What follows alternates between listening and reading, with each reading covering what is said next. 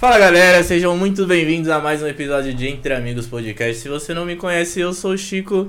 Eu sou o Giba. Ó, você ainda sabe fazer isso daqui, mano? Achei que você ia ficar esperando eu perguntar quem Ah, era tô um, você po- e tal. um pouco atrofiado, mas ainda dá pra desenrolar, né? Tá fazendo pouco lá no... Na concorrência? Aí, ó, você vê, co- vendo, Rafa? você vê como eu tô atrofiado. Ainda bem que a gente tirou ele. É por isso que você não faz mais parte, É. Faz parte. Mas Tudo certo? tudo certo e por aqui. Saudade. Tá com Bom, saudade? bom voltar. Agora você não volta mais. Bom voltar. Só assim, em casos Não, eu só, eu só volto. Pontuais. Não, eu só volto com quem merece, velho. Porque aí a gente compartilha da mesma torcida aí tá tudo certo. Você já tá dando spoiler de Ah. torcida? Vamos ver o que, que vem pela frente. Bom, e hoje a gente tá aqui com quem? A gente tá aqui com o Henrico, certo? Certíssimo, gente. Obrigado por ter vindo aí, Que ter isso, aceito o nosso convite. Prazer. Eu que agradeço. Foi é. bastante requisitada a sua presença Pô, aqui. que isso. então- é. Até me sinto importante assim. mas quero agradecer de verdade é, a presença, a oportunidade de estar aqui pra falar sobre o que eu mais amo, que é o futebol. E, como você disse, entre amigos mesmo. Uma conversa bacana. É isso. E antes da gente começar, a gente precisa dar alguns recados. Vamos ver se você ainda é bom. A gente tem um patrocinador pra falar que é uma plataforma de seguros. Quem que é? Cliquim. Cliquim Seguros, pra quem não conhece, uma corretora de seguros 100% digital. Então, se você precisa de seguro de carro, de casa, de vida ou qualquer tipo de seguro, a Cliquim é a plataforma mais fácil para você é, buscar a melhor seguradora para você. Então, eles trabalham hoje com as 12 maiores seguradoras do Brasil: Porto, Mafra, Azul, Sul América, Bradesco. Então, se você está precisando cotar, acesse a plataforma, super simples de você fazer a cotação do seguro, dá uma moral para os caras e ajuda quem nos ajuda. É certo? isso. QR Code tá na tela, o link tá na descrição. E fora cliquinho, nós temos também a Lazo. O que, que é a Lazo? Você, mulher que assiste a gente, que acompanha a gente. E que cada vez a gente tá tentando trazer mais mulheres para participar aqui com a gente, né? Mas acreditem, é difícil conseguir, não só convidados em geral, mulher então é mais difícil ainda, mas a gente tá na luta aí, sempre que dá a gente traz. E depois da Copa tem bastante coisa boa vindo em conteúdo relacionado pra mulher. Então você, mulher que quer abrilhantar, é abrilhantar? Ah, brilhantar, é bom. abrilhantar o seu estilo, quer ir pra balada, dar aquele rolê que a balada é ser, quando você começa a dançar, o que acontece? Começa a suar. Aquela suadinha, cabelo pinga. Cabelo começa a pingar. Você quer amarrar o cabelo pra você ficar tranquila. E você não amarra geralmente, por quê? Porque os laços que você usa estragam seu cabelo, amassa seu cabelo, quebra seu cabelo. Então nós temos aqui a Lazo, que é uselazo no Instagram, que é a fabricante dos scrunchies mais bonitos do Brasil. E ele tem o diferencial que é não amassa e nem quebra seu cabelo e ainda é muito estiloso. Então, com o nosso cupom, que é o Entre Amigos Tudo Junto, você tem direito a 10% de desconto na primeira compra. E o QR Code tá na tela aí, o link tá na descrição para você entrar a qualquer momento. No nosso Instagram tem lá todos os links também dos nossos patrocinadores. E é isso, apoia quem apoia a gente, certo? Porque Natalzão chegando, nada como um belo presente da Lazo. eles- fazer a moral com a patroa, né? Precisando. Então, apoia quem apoia a gente. é, você tá precisando, porque saiu coleção nova, você comprou? Não, ainda não. Então, que oportunidade, né? tá vendo? Mas ela já tem vários e curte muito.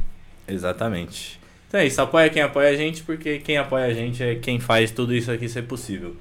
E você que tá assistindo a gente aí, ou ao vivo, ou tá assistindo depois, porque isso daqui vai ficar disponível pra eternidade. É o nosso castigo divino, né? A gente vai ter aí pra prosperidade. QR Code na tela também, você pode acompanhar todas as nossas redes sociais, se inscreve no nosso canal, curte, compartilha, manda pra todo mundo aí que você acha que vai gostar desse tipo de conteúdo. E é isso, né? Acho que falei demais, né, Rafa? É, acho que tá. Já pode começar. A voz Já da pode consciência. começar? A voz da consciência Voz já da aqui já. É o, o Rafa é o nosso sombra. Vou- É o cascão do Neto. É o cascão. É o cascão do Neto. Daqui a pouco ele vai aparecer com uma máscara, porque ele não gosta, não gosta de aparecer, Ah, então. É o MC Daniel, então. É. Mete a O mascarazinha povo só conhece show. a voz dele. Tá certo. É a voz da consciência, exatamente. Como é que chamava o, o- o do ratinho lá? Sombra? É, não, não era, era o sombra? É, não é? É, não sei. Ficava atrás do bagulho branco aqui. É, o sombra, pô. E quem é o nosso convidado de hoje? É o Henrico, mais uma vez. Mano, mais uma vez, obrigado de verdade por você estar aqui. E geralmente eu pergunto pra galera qual que é o time deles, né? Porque dependendo do time a gente já termina no começo, Já não tem podcast. episódio, a gente vai embora. Não, hoje então acho que vai continuar por umas longas horas que a gente tem assunto bastante pra falar, bastante assunto pra falar. Eu sou palmeirense E é isso. Palmeirense fanático, apesar de ser jornalista. Tava tendo esse papo antes aqui, fora das câmeras, com, com ele. Como é seu nome? Eu esqueci. Ó, que, é o Giba, é verdade. Olha que O vergonha. Giba é irrelevante hoje Não, o. Giba, o- é o Giba e o Chico, Ele pô. largou a gente e foi Ele pra concorrência. Ah, e aí não tem como, é complicado. Mas eu sou palmeirense mesmo, como todo mundo aqui na mesa, né? Ah, então, já começa aí, que ele é- trabalha com jornalismo e já entra no jornalismo podendo falar o time que ele torce. É. Eu, eu já já, são eras totalmente diferentes. eu já vou né? fazer uma pergunta pra, pra sentir o nível de imparcialidade. Hendrick devia estar na Copa ou não? Não, não, ele é. Assim, são 26 convocados, né? Essa, essa Copa do Mundo teve essa diferença em relação às outras Copas do Mundo que antes permitiam apenas acho que 23 convocados e agora são Ah. 26. Então, é aquele que naquele vídeo do Porta dos Fundos. Não vão jogar os 26, entram 11, 4, é, agora são 5 reservas, né? Substituições, então 16. Pela experiência, valeria a pena levar ele, mas ele é muito jovem, ele acabar não entrando, então não ia adiantar de nada. Mas entre levar ele e levar o Daniel Alves, é melhor levar o Hendrick, né? Que inclusive cravaram hoje que amanhã Daniel Alves é titular. E Da- Daniel Alves titular e capitão da seleção brasileira. É um suco de entretenimento pro povo brasileiro. Sexta-feira, quatro da tarde, o que, o brasileiro quer ver? Pagode. Pagode. O Daniel Alves Tocando pandeiro. Tocando pandeiro, velho. Porque essa é a principal função dele ali. E ele Mas- falou, você viu o que ele falou hoje na entrevista? Não. Ele tava, teve uma Ele coletiva. falou de, disso, teve né? uma coletiva de imprensa e assim, ele levou na, na boa, mas ele, ele falou assim: ah, se tiver que ser o melhor pandeirista daqui, eu vou ser o melhor pandeirista daqui. Eu tô aqui pra ajudar. E ele sabe, é, acho que o Tite deixou isso muito claro pra ele. Qual é a função dele lá dentro? É ajudar no vestiário fora das quatro linhas, porque não dá. O cara 38 anos jogando no Pumas no México, imagina, correndo atrás de um Mbappé na Copa do Mundo. Aí não, é, aí não dá, é horrível, não tem condições. Não, eu, eu acho que ele tem essa função importante de trazer uma maturidade pra equipe. O cara é experiente, né? É líder, ele tem, é o jogador com mais títulos na história do Exato. futebol. Isso é muito importante. E é aquilo. Agora, jogando bola. Eu, eu fico um pouco em dúvida, porque por esse ponto a gente tem também o Thiago Silva, tem o Casimiro, que tem, pra mim, é, colocar aquele, ah, ganhou, é o que mais ganhou título, não sei se isso é tão relevante. Relevante, assim. é. Mas por importância dentro da seleção, acho que o Thiago, Sil- o Thiago Silva, o Casimiro, tem muito mais importância do que ele cumprem bem No ciclo atual, com certeza. Mas eu acho que ele tá indo muito pela amizade que ele tem lá dentro. É o que você Sim. falou, com certeza ele tá levando a experiência dele ainda mais pros mais jovens, como Martinelli. Gabriel Jesus tá na segunda Copa do Mundo, mas é um jogador jovem. Anthony. Então eu acho que ele tá indo por, pra levar essa experiência, é, tranquilizar os jogadores, porque ele já jogou final de Champions League, final de tudo, todos os campeonatos possíveis. Mas ele tem essa amizade, ele tem esse laço muito forte com o Neymar, então acho que é pra deixar um clima mais leve, talvez seja essa estratégia do Tite, deixar um clima mais leve sem ser aquela pressão que todos nós brasileiros estamos fazendo pelo Brasil conquistar o Hexa, porque é o que a gente mais quer, entendeu? Aham. E eu acho que nunca teve, esteve tão grande essa pressão pelo, pelo ciclo muito bem trabalhado do Tite né, nesses últimos 3, 4 anos. É, é muito fácil, eu falo isso com tranquilidade, o Brasil é a seleção mais regular nesses últimos anos. É, Brasil enfrentou o Japão, todo mundo criticava, ah, amistoso contra o Japão, tem que enfrentar a seleção mais forte. Chegou a Copa do Mundo, o Japão é o primeiro colocado num grupo com Espanha e Alemanha, ganhou dos dois gigantes hoje. europeus. Fudeu geral hoje. Acabou, acabou com os dois, é. E fudeu as apostas dos caras do. E eu sou um desses caras. Eu comecei a apostar na Copa do Mundo. Ó, essa história é boa. Eu comecei a apostar no brasileiro, no Paulistão desse ano, no começo. Aí eu fui depender do Santos. Depender do Santos é uma tragédia. Eu não esqueço esse jogo. Era Santos e Guarani. O Santos precisava ganhar o jogo. Perdeu. Aí eu falei, eu nunca mais vou apostar. Porque senão eu só vou perder dinheiro. Minha mãe tá aqui do lado, ela fica puta da vida que eu aposto. Ela odeia. Todo dia ela chega. Aí meu pai também, no começo ele odiava. Agora meu pai me liga perguntando, perdeu quanto hoje? Ele sabe que eu vou perder dinheiro. E aí eu falei, ah, vou voltar a apostar na Copa do Mundo, porque é diversão. E você. Pô, eu tava com meu irmão outro dia assistindo França e Dinamarca, saiu o terceiro escanteio da Dinamarca e ele pulando como se fosse gol. Minha avó perguntou o que aconteceu, o que aconteceu. Ganhar a aposta. Então, é, exatamente. Então é uma diversão, você fica ainda mais por dentro do jogo, por dentro da Copa do Mundo. Aí eu perdi, eu, eu cheguei a 85 reais, eu falei, pô, tô milionário, vou parar de trabalhar, não preciso fazer mais nada. Aí no dia seguinte eu fui pra zero reais, eu falei, não, agora acabou minha, meu ciclo esportivo por aqui de apostas. Ué, você, nessa- tava, você tava se aventurando nas apostas também um tempo atrás, né? Você ainda Tava, tá? eu fui até o final do Brasileiro apostando. Na real, eu comecei. eu- botei dinheiro mesmo, assim, um pouco maior, em outubro. E aí, em novembro, a hora que acabou o brasileiro, eu tirei, porque não ia ter mais jogo. Eu falei, não, na Copa do Mundo eu não vou apostar, porque é muito risco. E é muito, muita zebra. Mas eu botei, botei Milão, Eu comecei com 200 e 200 pra testar ali minhas teses. Perdi os 400. Aí botei mil, fui pra 2,700 com mil. Aí, pô, foi bom. Aí botei mais mil. Voltei pra 2,400. Tá bom ainda. Não, aí eu saí, aí a hora que eu saí, eu saí tipo no 0x0 total. Saí no 0x0. É aí que eu- na Copa, nessa última rodada, eu falei, não, eu vou fazer uma apostinha, velho. Só pra, só pra dar Só pra graça. brincar um pouquinho. Aí eu coloquei duzentinho, Ah, você tem mais porte tô, financeiro que eu. tô com aposto. 100. Eu comecei a rodada hoje com 20. Mas Ah, aí já eu fiz uma- Já voltou a recuperar, então. Não, aí eu fiz uma aposta nos jogos no- das 4 horas, aí voltei pra 100. O que me ferrou nesse começo de Copa do Mundo foi a Argentina contra a Arábia Saudita. Porque assim, se você for ver os, né, os caras que se dizem experientes no assunto, que nem você tava falando daquele Lucas Tilt, esses Aham. apostadores esportivos, eles sempre apostam a mesma coisa. Qualquer grupo que você for entrar, seja Sim. de graça ou seja grupo pago, eles não apostam em resultado de partida porque é algo muito amplo. E Mesmo nos jogos mais absurdos. é, Argentina e Arábia Saudita, todos os grupos que eu tava, nenhum é pago, não sou tão idiota ao ponto de pagar a aposta esportiva que eu acho isso meio maluquice. Mas enfim, se algum de vocês pagam, desculpa. mas enfim. é, Eu não aposto. Ah, então menos mal. Eu aposto. Mas tá em grupo pago? Não, Ah, então não, só mesmo? vou no, Ah, só vou no, vai na- no vai na site. fé. Não, Ah, vou então- no site, aposta e foda-se. Ah, sim, sim, mas você não tá em grupo. Tô Não, tipo, não, tem os não. caras que é, Não, dizem aí não. Apostadores é, profissão hoje em dia, Aham. né? E aí eu falei, vou, eu entrei no grupo e todo mundo aposta a mesma coisa, tipo, vai ter mais de três escanteios pra tal equipe, vai ter tal, Hum. tantos amarelos. E aí, tipo, é algo que você pega 15 minutos antes do jogo, você estuda os últimos jogos da equipe, vê quantos cartões amarelos eles teve, a média, e você aposta, entendeu? Eu quis, né, falei, ah, na Argentina com o Messi, estreia de Copa do Mundo, estão 35 jogos invictos, qual é a chance de perder para a Arábia Saudita? Não deu outra, 7 horas da manhã eu morto, morrendo, eu perdi meus 20 reais, meus... Não, eu só aposto em gol e escanteio. É, exato, esse é o de gol e escanteio. É isso, tá certíssimo. Tá Porque certo. resultado é foda, mano. É, Não, é muito clubismo. Não, e eu tenho um amigo meu, eu não lembro. É, não, eu tenho um amigo meu da. Isso não. Então, eu, eu, até- eu brinco com dinheiro, mas brinco, tipo, na Blaze, tá ligado? Ah, não, isso é louco. Que ali eu finjo que eu tô no controle. Apostar em futebol, pra mim, é. Eu não vou saber. Primeiro porque o resultado não depende de mim. Não que na Blaze dependa. Mas ali eu me engano. No futebol não dá pra eu me enganar. Eu vou apostar 100% na paixão e vou, mano, me fuder. Eu tenho um amigo meu, é, amigo meu da, da faculdade, o Léo. Não sei se ele deve estar assistindo, mas tomara que esteja, senão eu vou cobrar ele depois.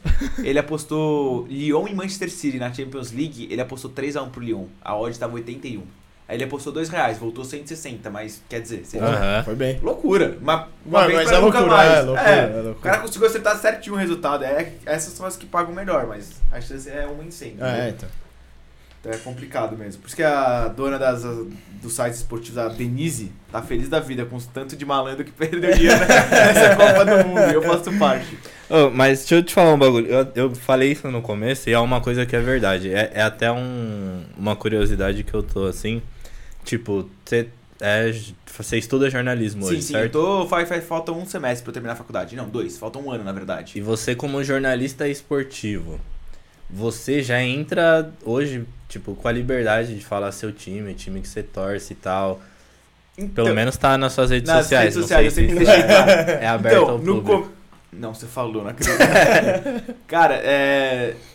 No começo não, no começo eu tinha um pouco de receio, mas por conta da- dos jornalistas mais antigos, que eles até hoje nunca não, não expõem seus times de coração. E aí eu fiquei pensando isso, eu falei, ah, beleza, e até hoje eu consigo me controlar muito bem em um estádio, vai, um Palmeiras e Santos na final da Copa do Brasil 2015. Se eu tiver, é que eu era mais jovem, mas enfim, hoje em dia, na, vamos imaginar hipoteticamente a situação. Eu acho que eu, eu consigo manter uma tranquilidade, não, não expor o meu time.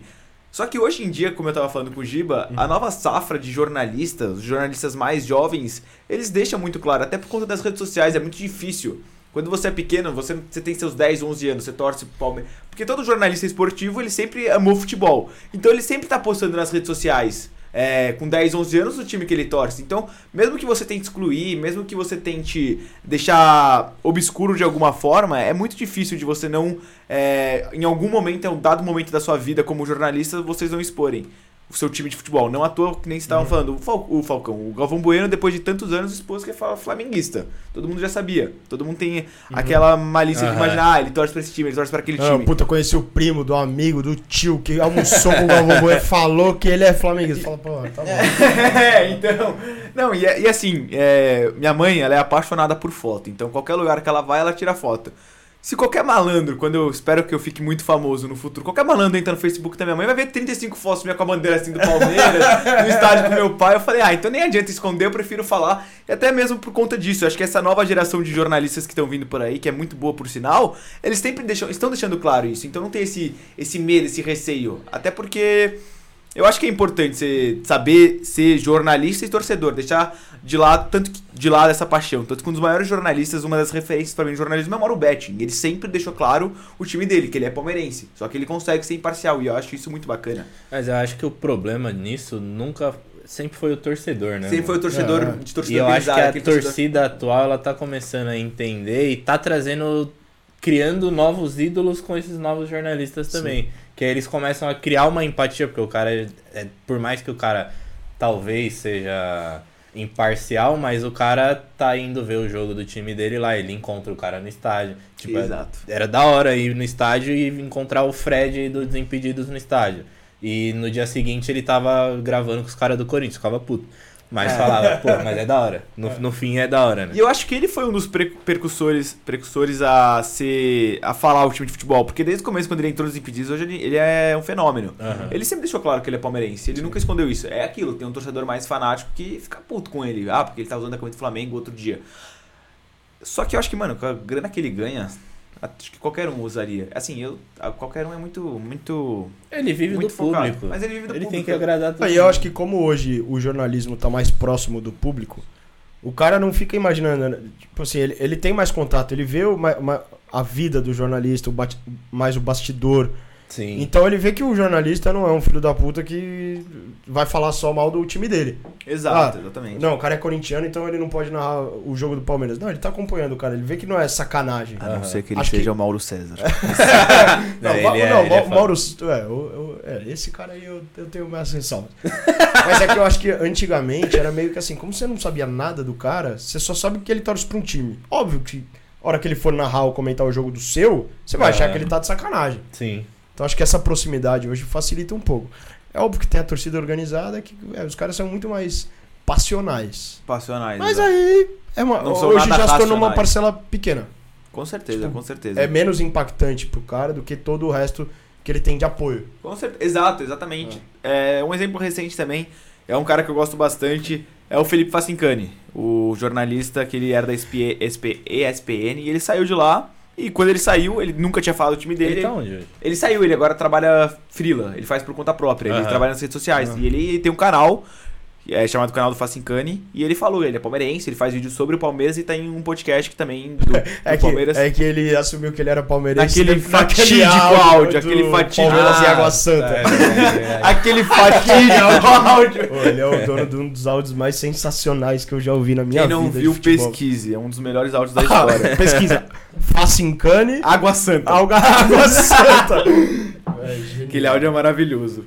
Mas ele sofreu bem depois. Sofreu daquilo. pra caramba. Ele Com conta- a galera do Palmeiras, na real. Porque ele tinha- É, então, ele, ele fala que ele nem fala mais com o, Felipe, com o Alexandre Massa, que era o diretor esportivo do Palmeiras na época. Que ele falou que tava Ah. tudo tranquilo. Aí chegou na- no dia seguinte, tava um processo na, ca- na casa dele, do Ah. Felipe Facincani, feito pelo próprio Matos. Alexandre Matos. Não, tá Complicado. tranquilo. Não é, não é tranquilo isso? Matos também. Matos também pode ir pra casa do caralho antes que eu me Esse, o pior que esse Matos. Cara, quando ele saiu do Palmeiras, ele criou um Instagram, né? E ele é um cara que ele responde todo mundo. E aí eu, eu não sei, eu tava no meu começo do meu Instagram de futebol, aí eu fui lá, mandei uma mensagem pra ele, eu falei, ah, você pode me seguir, me dar uma força aqui. ele me segue até hoje, super gente boa. E aí um dia tava nos meus stories. Matos, você é da hora. Você é da hora. não, não, mas se liga. Aí, eu não sei, eu- alguém perguntou pra mim, eu- uma das poucas vezes que eu abri caixinha de perguntas, eu, alguém perguntou, ah, você prefere Alexandre Matos ou Alexandre Barros? Aí eu comecei a responder, eu falei que o Alexandre Matos era uma pessoa que ele tinha um poder de negociação muito forte, só que às vezes eu acho que ele não sabia muito bem como gastar o dinheiro, enfim. Ele me deu uma aula no, no direct, que na verdade não era isso, era a situação que o Palmeiras estava naquela época, ele precisava contratar um monte de gente. Foi super gente boa, me deu uma lição de moral na época, mas é isso, estamos juntos, Matos, e melhor, mas que o foi Alexandre, bom. melhor que o Alexandre Barros, por exemplo. Aham.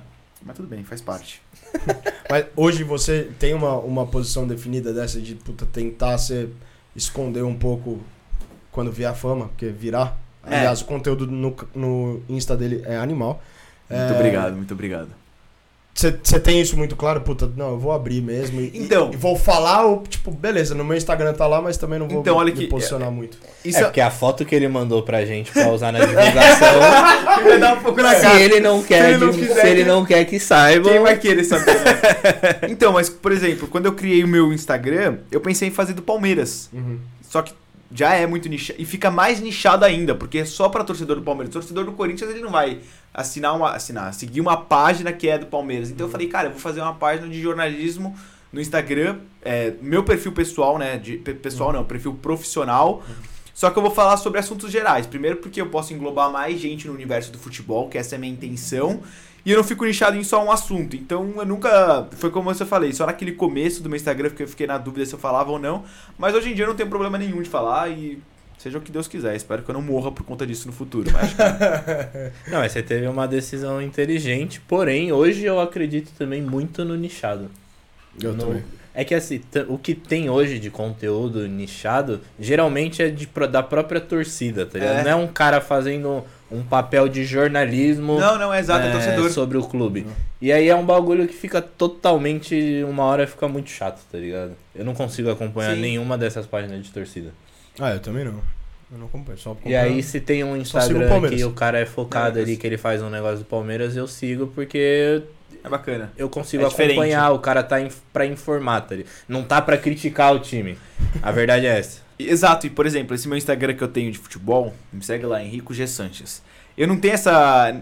Quando eu criei. A primeiro perfil que eu criei no Instagram, quando eu entrei na faculdade de jornalismo, foi um perfil tipo. É, para falar de lances ao vivo. É. Então eu tinha essa pressão por todo momento. Ah, saiu um gol do Manchester City contra um time da Série B do Campeonato Inglês. Mas como eu tava com essa, esse objetivo, então eu tinha que postar o gol do Haaland contra tal time. E aí eu falei, não, mano, eu não quero, eu não quero ficar sendo um tipo um fanáticos por futebol, que é uma página no Instagram que qualquer coisa os caras postam. Aham. Eu quero postar o que eu quiser, quando eu quiser. Então eu não tenho essa obrigação, essa pressão. Obviamente é legal eu postar todos os dias, estar sempre presente, porque é só assim que você continua crescendo nas redes sociais hoje em dia. Mas aí não tenho essa pressão. Então, por exemplo, ah, vai, o Flamengo foi campeão da Copa do Brasil. Pô, é um assunto importantíssimo. Eu postei na época, mas se eu não quisesse postar, não tem problema. Tudo bem, quando eu for ma- mais famoso, aí talvez eu tenha que postar, porque já vai ter os carinhos no meu direct falando, aí, você postou do Palmeiras, mas não postou do Flamengo. Então tem que ser um pouco imparcial, apesar de ser palmeirense declarado.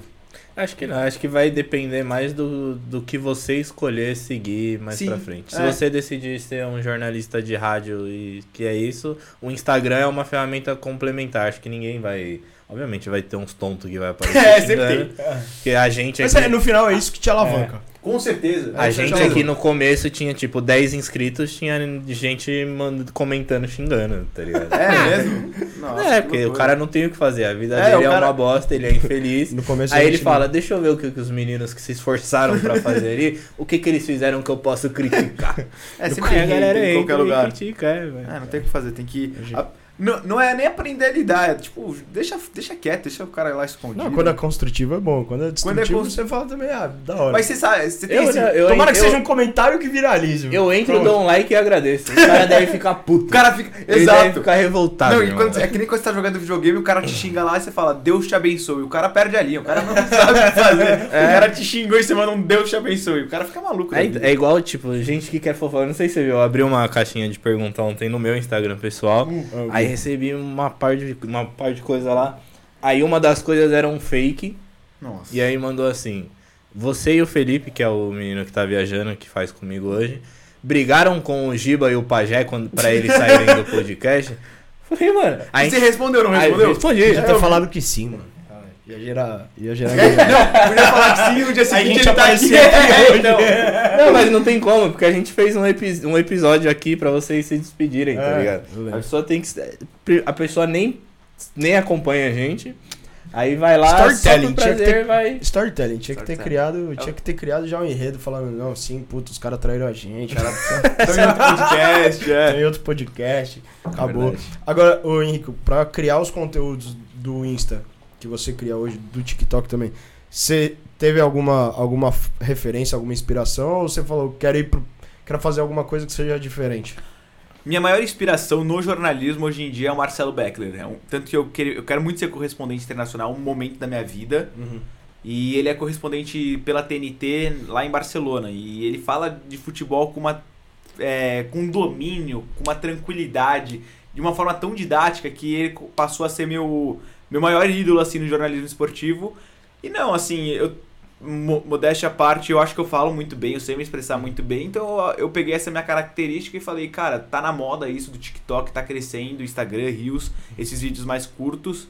Então eu vou aproveitar e vou começar a fazer vídeo, mas eu não, não me inspirei assim necessariamente em alguém.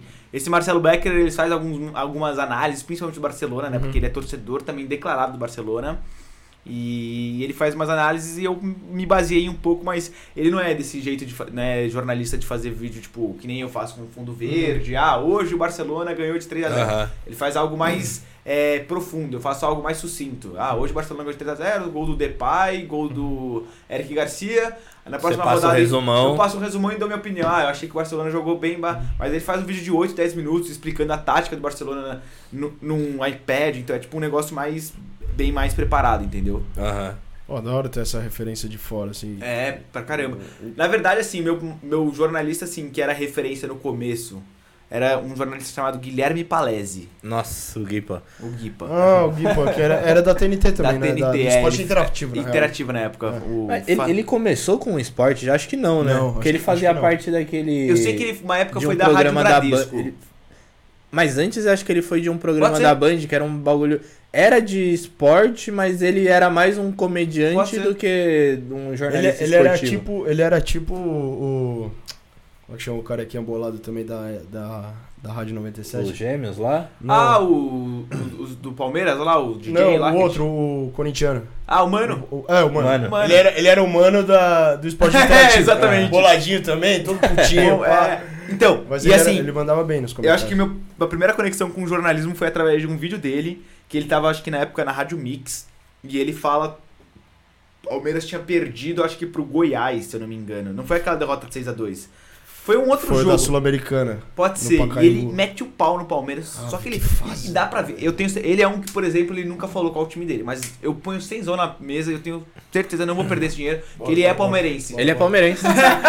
é, ele é palmeirense. É, então, ele só Eu, que. te- eu, eu tenho certeza absoluta. Não sei o porquê, mas eu tenho certeza absoluta. Então, eu também tenho certeza. Eu também não tenho. Eu não É. tenho nenhum Não, mas eu, embasamento. eu já vi essa informação em não, algum eu nunca lugar. tive essa informação, mas eu tenho certeza pela forma como ele fala do Palmeiras, quando é os stories, enfim. E aí, cara, eu. Eu? Notícia em primeira mão. Guilherme Primeira. Palés é palmeirense. e eu confirmo. Cenzão, hein? já vou se pegar não- esse corte e vou colocar no meus Instagram tudo. Se não for, pode cobrar e manda o Pix, hein? E aí, assim, é... aí eu, eu, eu cheguei, eu queria muito. Tem um cara, ele chama Pedro Alamino, ele faz. Ele não é tão conhecido, ele tinha uma página de São Paulo, torcedor, que nem você estava falando. Uhum. Notícia de São Paulo, enfim. E esse cara foi uma das minhas inspirações, ele nem deve saber disso. E ele fazia entrevista com, com jogador. Era uma página de São Paulo, mas ele fazia entrevista com um monte de gente. Então o moleque na facu... no segundo ensino médio estava entrevistando o Ney Franco. é, E uma dessas entrevistas foi com o Guipa. E aí eu entrei em contato com o Guipa, eu vi que ele era um cara é, Acessível. Fácil, acessível, essa era a palavra que eu queria falar. Um cara acessível de conversar. E eu falei, pô, Guipa, sou seu fã, tô no terceiro ano da faculdade, do ensino médio, quero fazer jornalismo, você é minha inspiração, enfim. Mandei uma mensagem pra ele e falei que a gente podia fazer uma live. E aí acabou nunca saindo essa live. E aí eu falei pra ele me seguir no meu perfil de futebol. E ele me seguiu. Eu fiquei feliz da vida. Falei, caramba, meu ídolo tá me seguindo. Aí deu tipo dois, três dias ele parou de me seguir. Aí desde então eu peguei uma birra com ele. Tudo bem, é uma coisa de criança. Mas pô, o cara que você gosta. Era só você multar lá a Guipa. Multa os stories, multa tudo pra não aparecer, mas continua me seguindo. Aí fiquei bravo e nunca mais falei dele, assim. Aí eu falo que meu, mai- minha inspiração no jornalismo é o Marcelo Beckler. mas ele não me segue. Mas tudo bem. É, então Ah, pode agora- continuar usando o Guipa, porra, é melhor. É, ah, ou acha outro, tá mais fácil, aí vai, É, melhor. Não, É. Acha detalhe, eu trabalho na, na Band News, né? Aí eu cheguei pro meu chefe e falei, pô, minha inspiração no jornalismo é o Guipa. Ele só botou a mão na cabeça, assim. Tem umas histórias com ele. Que depois- cagada. É, essa, essa é realmente uma que eu não posso contar no ar. Mas depois eu conto fora do ar uma história do Guipa na, na. Band News, na Bandeirantes, que é bizarra essa Ah, teve uma Ele é- recente com o Ale Oliveira, com o Ale Oliveira e o... Foi, foi, foi no programa, né? Que é os cancelados. Os que ele começou Cancelados. a tretar com. Como com é o nome? era? E o Rica Perrone. O Perro. É, Os caras quase saíram Na na, mão. mão, online. xingando. Mas com o Guipa? Com o É. Guipa. Guipa e Rica Perrone. Ah. Os dois saindo na mão, assim. Quase. Porque o, o Guipa, o Guipa, ele tem uma característica de ser- do sincericídio. E aí ele. O, o, o Rica é o, é o bonzão de tudo. Também é meio kamikaze, né? E aí ele pegou e um começou a alfinetar o outro. E aí o Guipa uma hora pegou e foi, o Guipa discordou dele, aí ele pegou e tipo deu a entender que o Rica só tava falando bem de tal pessoa, porque ele era o amiguinho de todos os jogadores. Aí o bagulho, mano, começou a levantar de um jeito. E o Ale tá nem aí pra nada, né? o Ale tá o Ale cagando. Falou, vai, vai, só vai.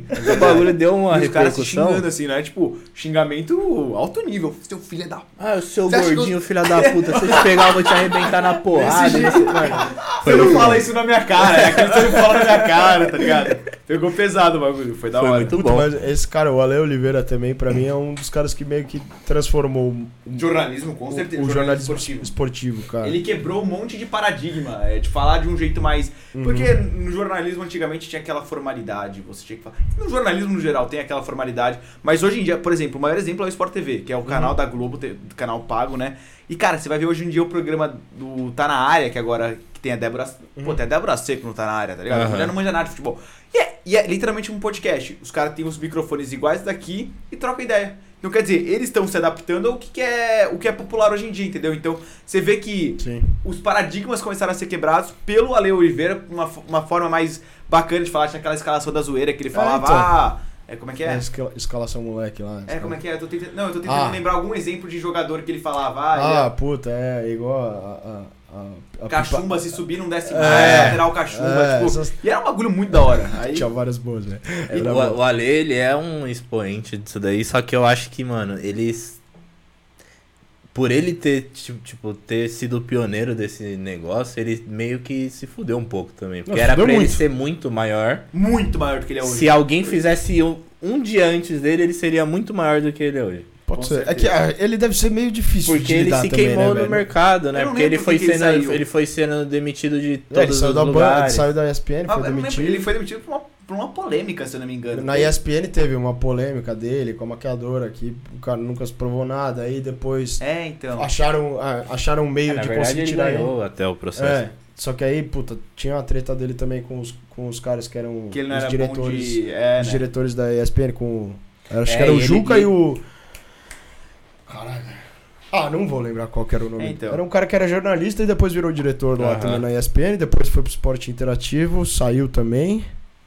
Diferente do Daniel Alves, ele não é bom de grupo, o Ale Oliveira, pelo visto. É, não sei, então. é que ele pegou Fox, aquela, ele Fox, pegou aquela era, aquela época que o cancelamento estava em alta também. Então É. tava qualquer merda que fizesse Ele era ia explodir de um jeito Tanto que ele tá num programa chamado Os Cancelados. E ele, ele soube ele, Rica monetizar isso. É, ele soube monetizar isso. Exatamente. Ele foi inteligente E hoje demais. em dia, cara, o maior exemplo pra, pra mim disso tá o Ender, né? O cara trabalhava no maior veículo de Uhum. comunicação da América Latina, que é a Globo, e saiu de lá pra fazer um canal canal dele. E você pode ter certeza que ele tá ganhando muito mais dinheiro. Não, hoje em agora dia, foi pro hoje, TV, né? certeza, Agora tem. foi fazer a Copa com o Casé. Exato. Tenho E você acha que se ele tivesse Na moral, do caralho? na moral, o Casé, a gente Ele, é, tava porque trocando ele é totalmente isso. independente agora, né? O Cara, o que Casé, o Casemiro mano, fez na pandemia é pra ser colocado nos livros de história. Uhum. Ele era um jornalista qualquer, assim, ele era muito engraçado. Tanto que os caras que trabalhavam com ele falavam, cara, esse moleque vai voar em algum momento.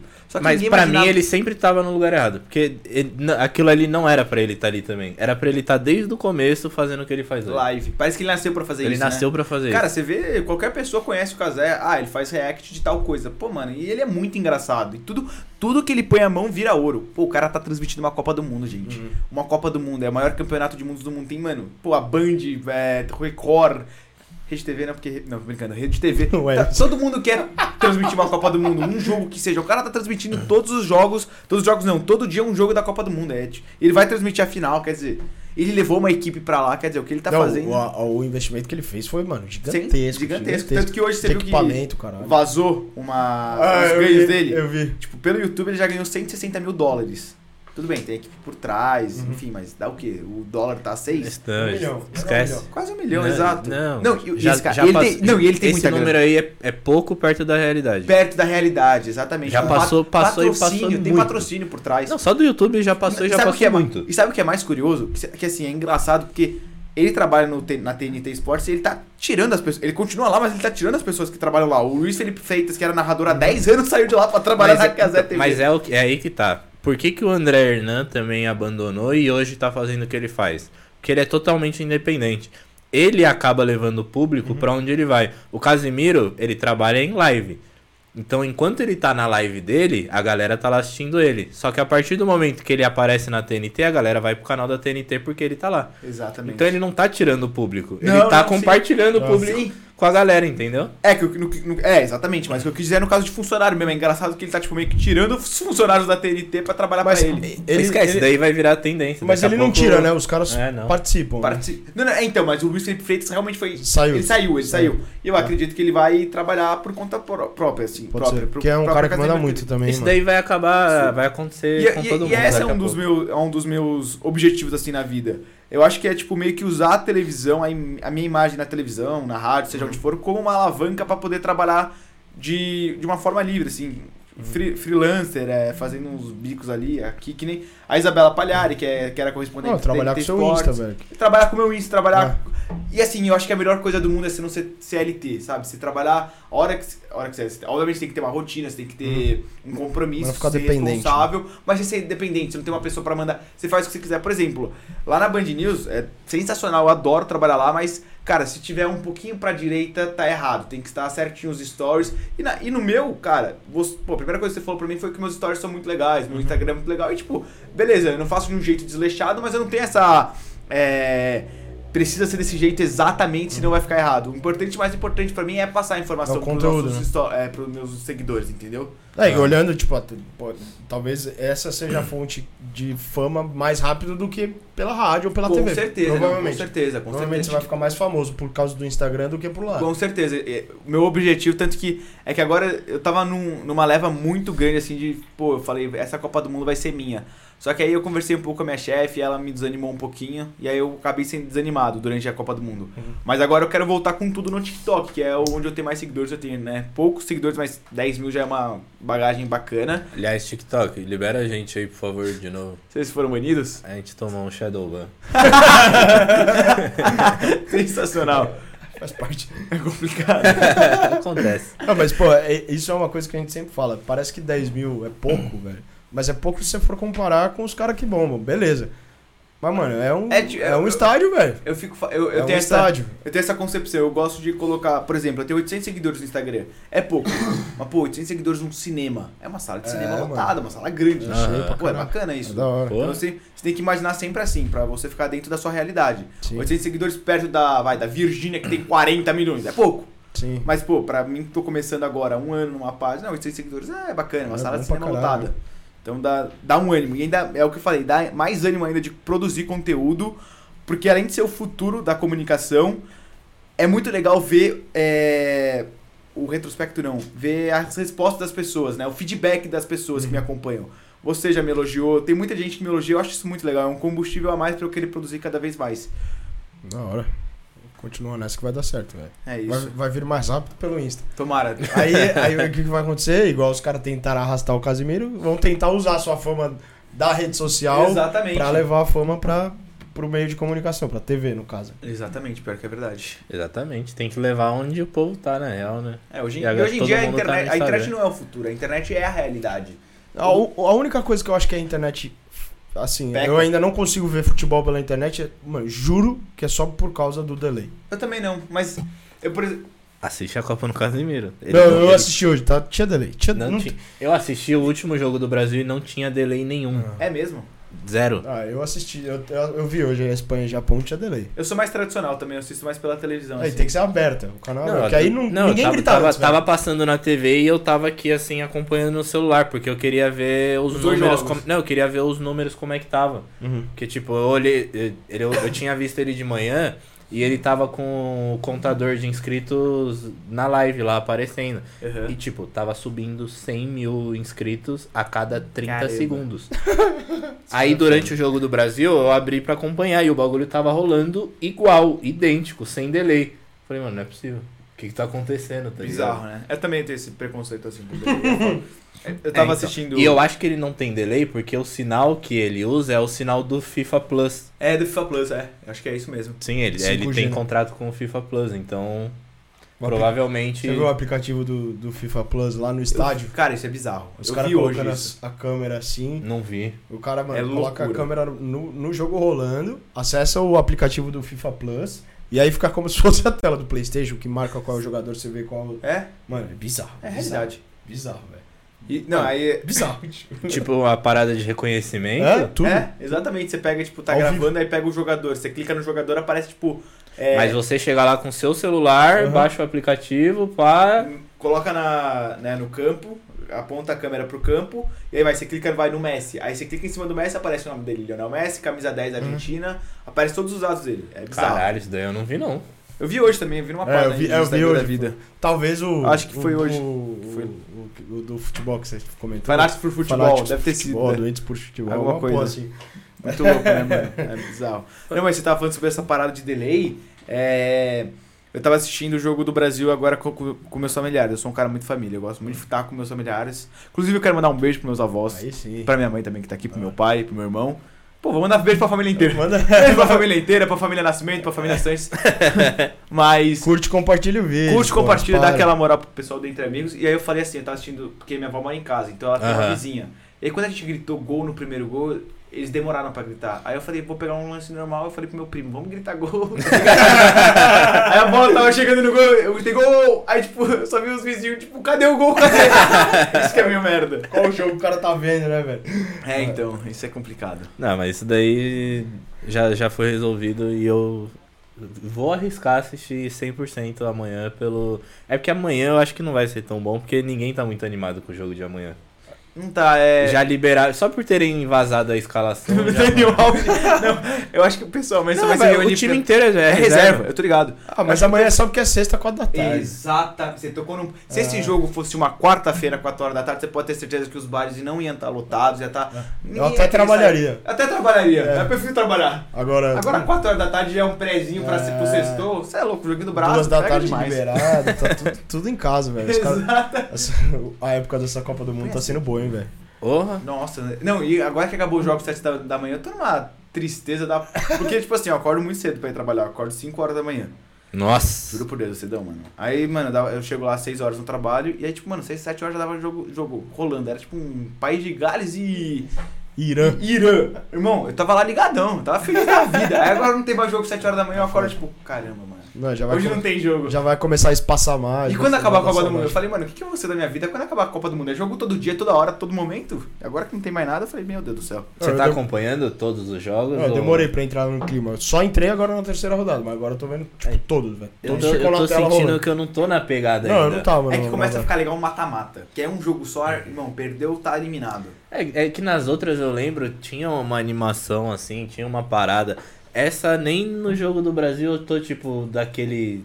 Tá. Então, Ah, tem é uma, que eu tem acho uma, tem uma uma, ressaca também. uma grande- de um monte de uma coisa, grande parcela de, de pessoas falando que, tipo, não tá sentindo o clima de Copa do Mundo. Não, não, eu não vejo, não então, sinto mas eu clima tô nenhum. sentindo, sabia? Eu, eu vi umas ruas pintadas. É que antigamente era muito mais comum ver várias ruas pintadas, mas eu vejo algumas ruas ou outras pintadas. Eu vejo muita gente em bares se reunindo. Eu tô, fa- tô fazendo questão de todo jogo, tipo, mano, eu não quero assistir o jogo do Brasil em casa sozinho. Então, todo jogo tô fazendo questão de me reunir com a galera.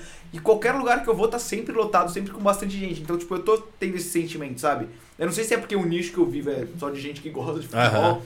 Mas, pô, minha mãe está assistindo, minha mãe é. A bola tá no meio campo, tá gritando gol. Puto da vida, mas. Então eu acho. E isso é o legal da Copa do Mundo. Sim. É aquela dona de casa, aquele cara que não acompanha futebol, que começa Todo a mundo torce, futebol. né? Todo mundo torce. E, e antigamente não era assim. Em 2018, quando o Brasil foi eliminado, eu tava assistindo com os meus amigos. Mano, o Brasil foi eliminado, eu tava dando risada com um amigo meu, e meu amigo na frente chorando. Ai, Marcelo não vai jogar mais a Copa de 2018. Porque ele é torce pro Real Madrid, é fanático, Aham. então ele tava chateadão. E eu e meu amigo atrás dando risada pra caramba. E aí eu fiquei pensando, eu falei, mano, mas a Copa do Mundo é o único momento que todos os torcedores do Brasil se reúnem. Todos os torcedores do Corinthians, do Palmeiras, do São Paulo estão reunidos pelo mesmo objetivo, ver o Brasil ex-campeão. Então, mano, é um bagulho muito da hora. Ver É o- da hora. Imagina quando. Tomara que seja campeão, imagina, mano. Você vai ver gente em bar, gente em todo lugar, mano, comemorando mesma coisa. Eu acho isso muito legal. Essa... Ah, acho que a hora que for avançando vai ficar, o clima vai ficar Com mais, certeza. todo mundo vai entrar mais no espírito. Agora, se acho. perder, vai ser um funeral da Se porra. perder, vai Se perder, eu acho que não vai ser. Não vai ter que efeito nenhum. Não, eu a acho galera eu acho que tá meio que cagando Eu pra acho que vai ter um tudo. clima fúnebre da Pode ser. Não, não. Tipo, só quem gosta mesmo assim, É, não, que é, vai então. ser igual se a gente perde a Libertadores. Mas vai passar tá ligado? rápido, o final do ano tá aí, Natal, Réveillon. É.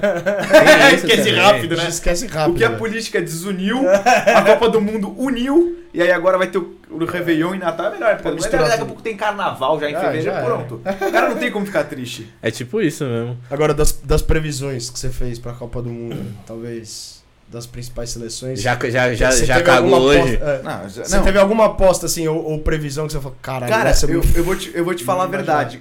Quando a Copa do Mundo não, ainda não tinha começado, eu tava naquela, naqueles 10 dias an- an- que antecedem a Copa, eu não colocava muita fé na, na Espanha. Aí o primeiro jogo da Espanha eu falei, meu Deus do céu, mano, é a Espanha de 2010, Iniesta, Xavi e companhia. Os Aham. caras meteram 7x0, mas assim, jogando muito. Não a Costa Rica acho que foi a seleção que teve a menor porcentagem de bola em um jogo de Copa do Mundo nos últimos, nas últimas Copas do Mundo. E eu falei, meu, a Espanha vai destruir. Aí no jogo seguinte empatou com a Alemanha e agora perde pro Japão. Então é muito volátil, é um negócio que você não sabe o que vai acontecer. Por isso que eu acho que o Brasil é o grande favorito, porque ele é muito regular. Enfrentou a Sérvia, que é uma baita seleção. Acho que se tivesse em qualquer outro grupo, estaria na, na cabeça de chave, assim, de primeiro lugar. Tudo bem, um grupo com.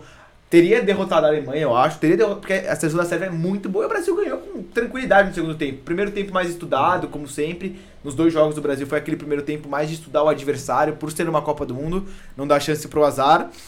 Mas eu acho que o Brasil é uma seleção que eu aponto como uma grande favorita, a grande favorita. A França e a Argentina, eu coloco esses três. Apesar da Argentina, da, da França ter, perdido, ter tido um monte de desfalque, como Benzema, em Cucu, eu ainda coloco eles porque eles têm um elenco muito forte. E eles, eu acho que quando tá o Griezmann e o Mbappé, quando eles estão juntos na seleção, não tem jeito. Os caras, eles en- encorpam assim. O Griezmann tá jogando demais, de novo. A segunda Copa do Mundo que ele tá sendo, assim, protagonista ao lado do Mbappé. Mano, obviamente que eu torço pelo Brasil, mas eu não consigo ver o Brasil com esse favoritismo todo. Eu consigo, juro, porque eu acho muito regular. Que ainda mais sem o Neymar. Não, se Ah, o mas Neymar ele- é ele a volta diferença é muito. Vol- Eu acho que ele volta, com certeza, nas oitavas. Na, contra o Camarões, acho que ele nem, nem entrar, ele entra, eu acho. Camarões, acho que ele nem vai Ah, pro não, jogo. acho que ele volta nas oitavas. É. Eu acho que ele volta nas Mas ele quartas, faz a diferença demais, mesmo sem bola. Ele Sem puxa ele, o jogo é muito. É muito morno. feio, é muito muito feio, estranho. exatamente. É muito morno. E aí tem. Tem uma rapaziada aí, aquela a galera do Choquei que comemora a lesão dele. Dá vontade de bater Pô, em cada desses é. caras, mano. É loucura. Não, comemorar a lesão. Comemorar a do lesão cara do é cara, escroto, velho. O cara. velho, Nossa, você é louco. isso. Porque o cara- Eu sou Neymar Zete, mano. Eu falo. Pô, Não, mas, não, mas o Choquei criticou porque o Neymar declarou apoio ao Ao Bolsonaro, Bolsonaro, e eles pode. declararam apoio ao Lula. Lula. Então eles têm que E ser foi- contra. E foi o que. Cara, Quem eu ok? É É página uma de página fofoca. de fofoca, Ah, é tipo tá. aquelas É a maior página de fofoca do, do Brasil. Instagram. É, no Instagram. Aí, tipo assim, mas teve um, o Rica Perrone falou um negócio que é verdade. Cara, se você declara voto pro Lula, você é herói. Se você declara voto pro, pelo Bolsonaro, você é vilão. Cara, eu não, eu não tenho. Eu odeio política, eu sei o mínimo da política pra ficar. Pra saber conversar com alguma pessoa, pra ter um assunto, e porque faz parte da vida do brasileiro. Então, Sim.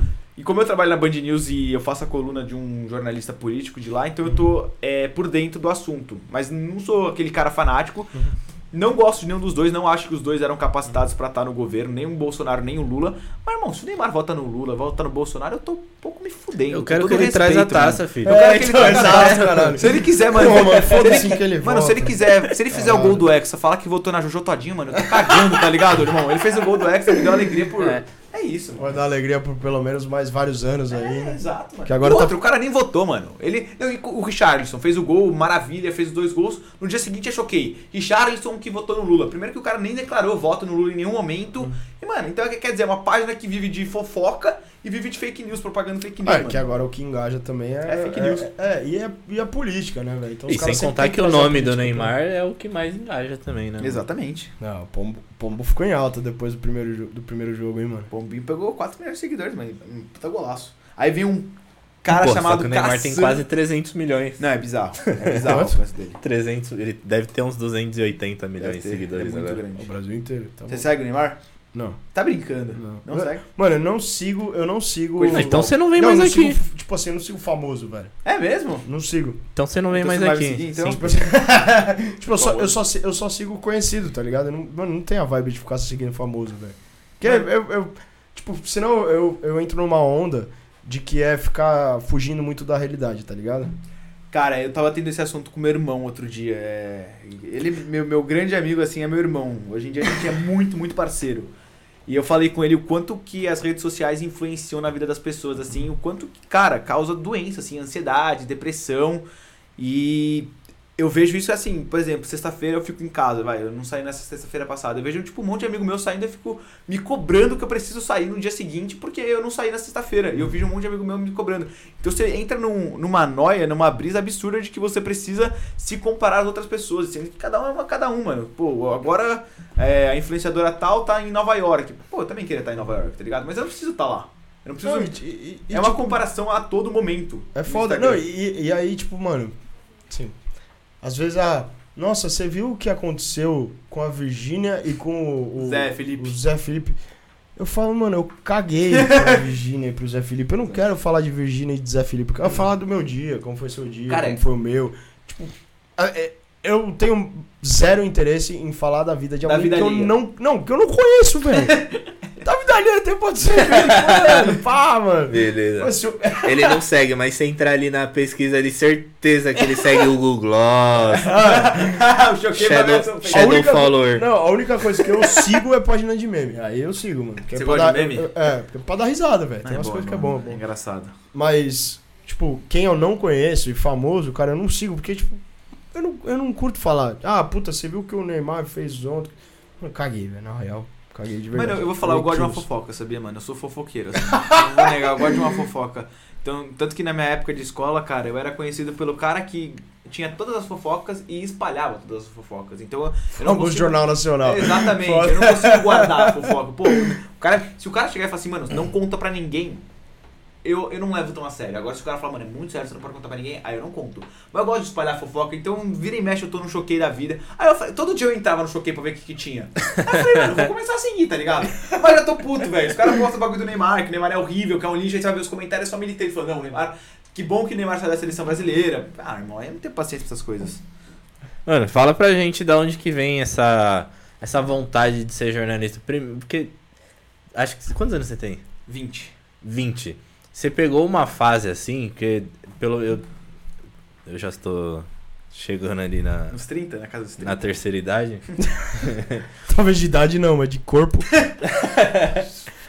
E, e a gente vê a transformação que teve no jornalismo e tal. E aí teve aquelas paradas que, tipo, ah, você não precisa mais fazer uma faculdade pra ser jornalista. E depois volta. É, agora precisa. Ah, não precisa mais. É. Agora precisa.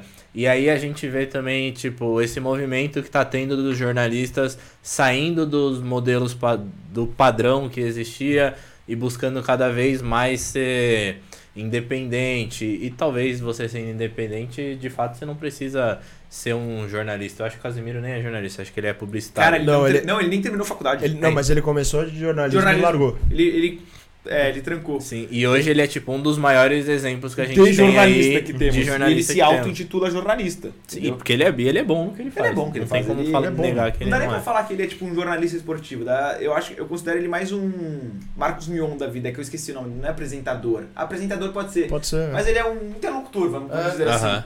Ele é um cara que. Eu acho. É o que você falou. Eu acho que esse é um dos fatores que é, desvalorizou muito a profissão do jornalismo. Não ter, ter a necessidade de ter uma faculdade pra concluir o curso. Hoje não precisa mais. Não precisa, você não precisa ser. Mas você não pode se intitular jornalista. Não, você precisa fazer. é, você precisa ter um documento, que é o DG, alguma DGJ, eu acho. Eu não sei, eu não sei exatamente. Mas aí você Eu faz tava- um curso ou não? Você faz um curso. Tá. Eu tava falando com. Eu não sei com quem que eu tava falando. É, eu tava falando esses dias com alguém e ele falou, cara, eu não sou jornalista, não fiz faculdade de jornalismo. Ah, com um cara da minha faculdade. É, ele faz. Hoje ele tá fazendo mestrado. E ele falou, cara, eu não sou jornalista, mas eu tenho um documento aqui. Eu não fiz faculdade de jornalismo, mas eu tenho um documento aqui que comprova. Eu posso trabalhar em uma redação de jornal sem problema algum. Então você não precisa fazer a faculdade de quatro anos pra que nem você quer ser advogado, quer ser médico, você Aham. precisa fazer faculdade. Pra ser jornalista não, você não precisa fazer faculdade, mas você precisa fazer. Você precisa ter um curso que é, te auto-intitula jornalista e te dá é, essa capacidade pra você trabalhar em redação, enfim, esses lugares. Mas qualquer um pode ser jornalista. Você pode ser jornalista, é só você começar a fazer conteúdo pra rede social. Porque você. Porque. Qual que é o papel do jornalista? Do jornalismo, do jornalista? É você transmitir informações. É conteudista, né? É, ser, é, é passar o conteúdo, é transmitir informação pra qualquer pessoa. A Aham. partir do momento que você tá numa rede. a- Isso aqui que a gente tá fazendo é jornalismo.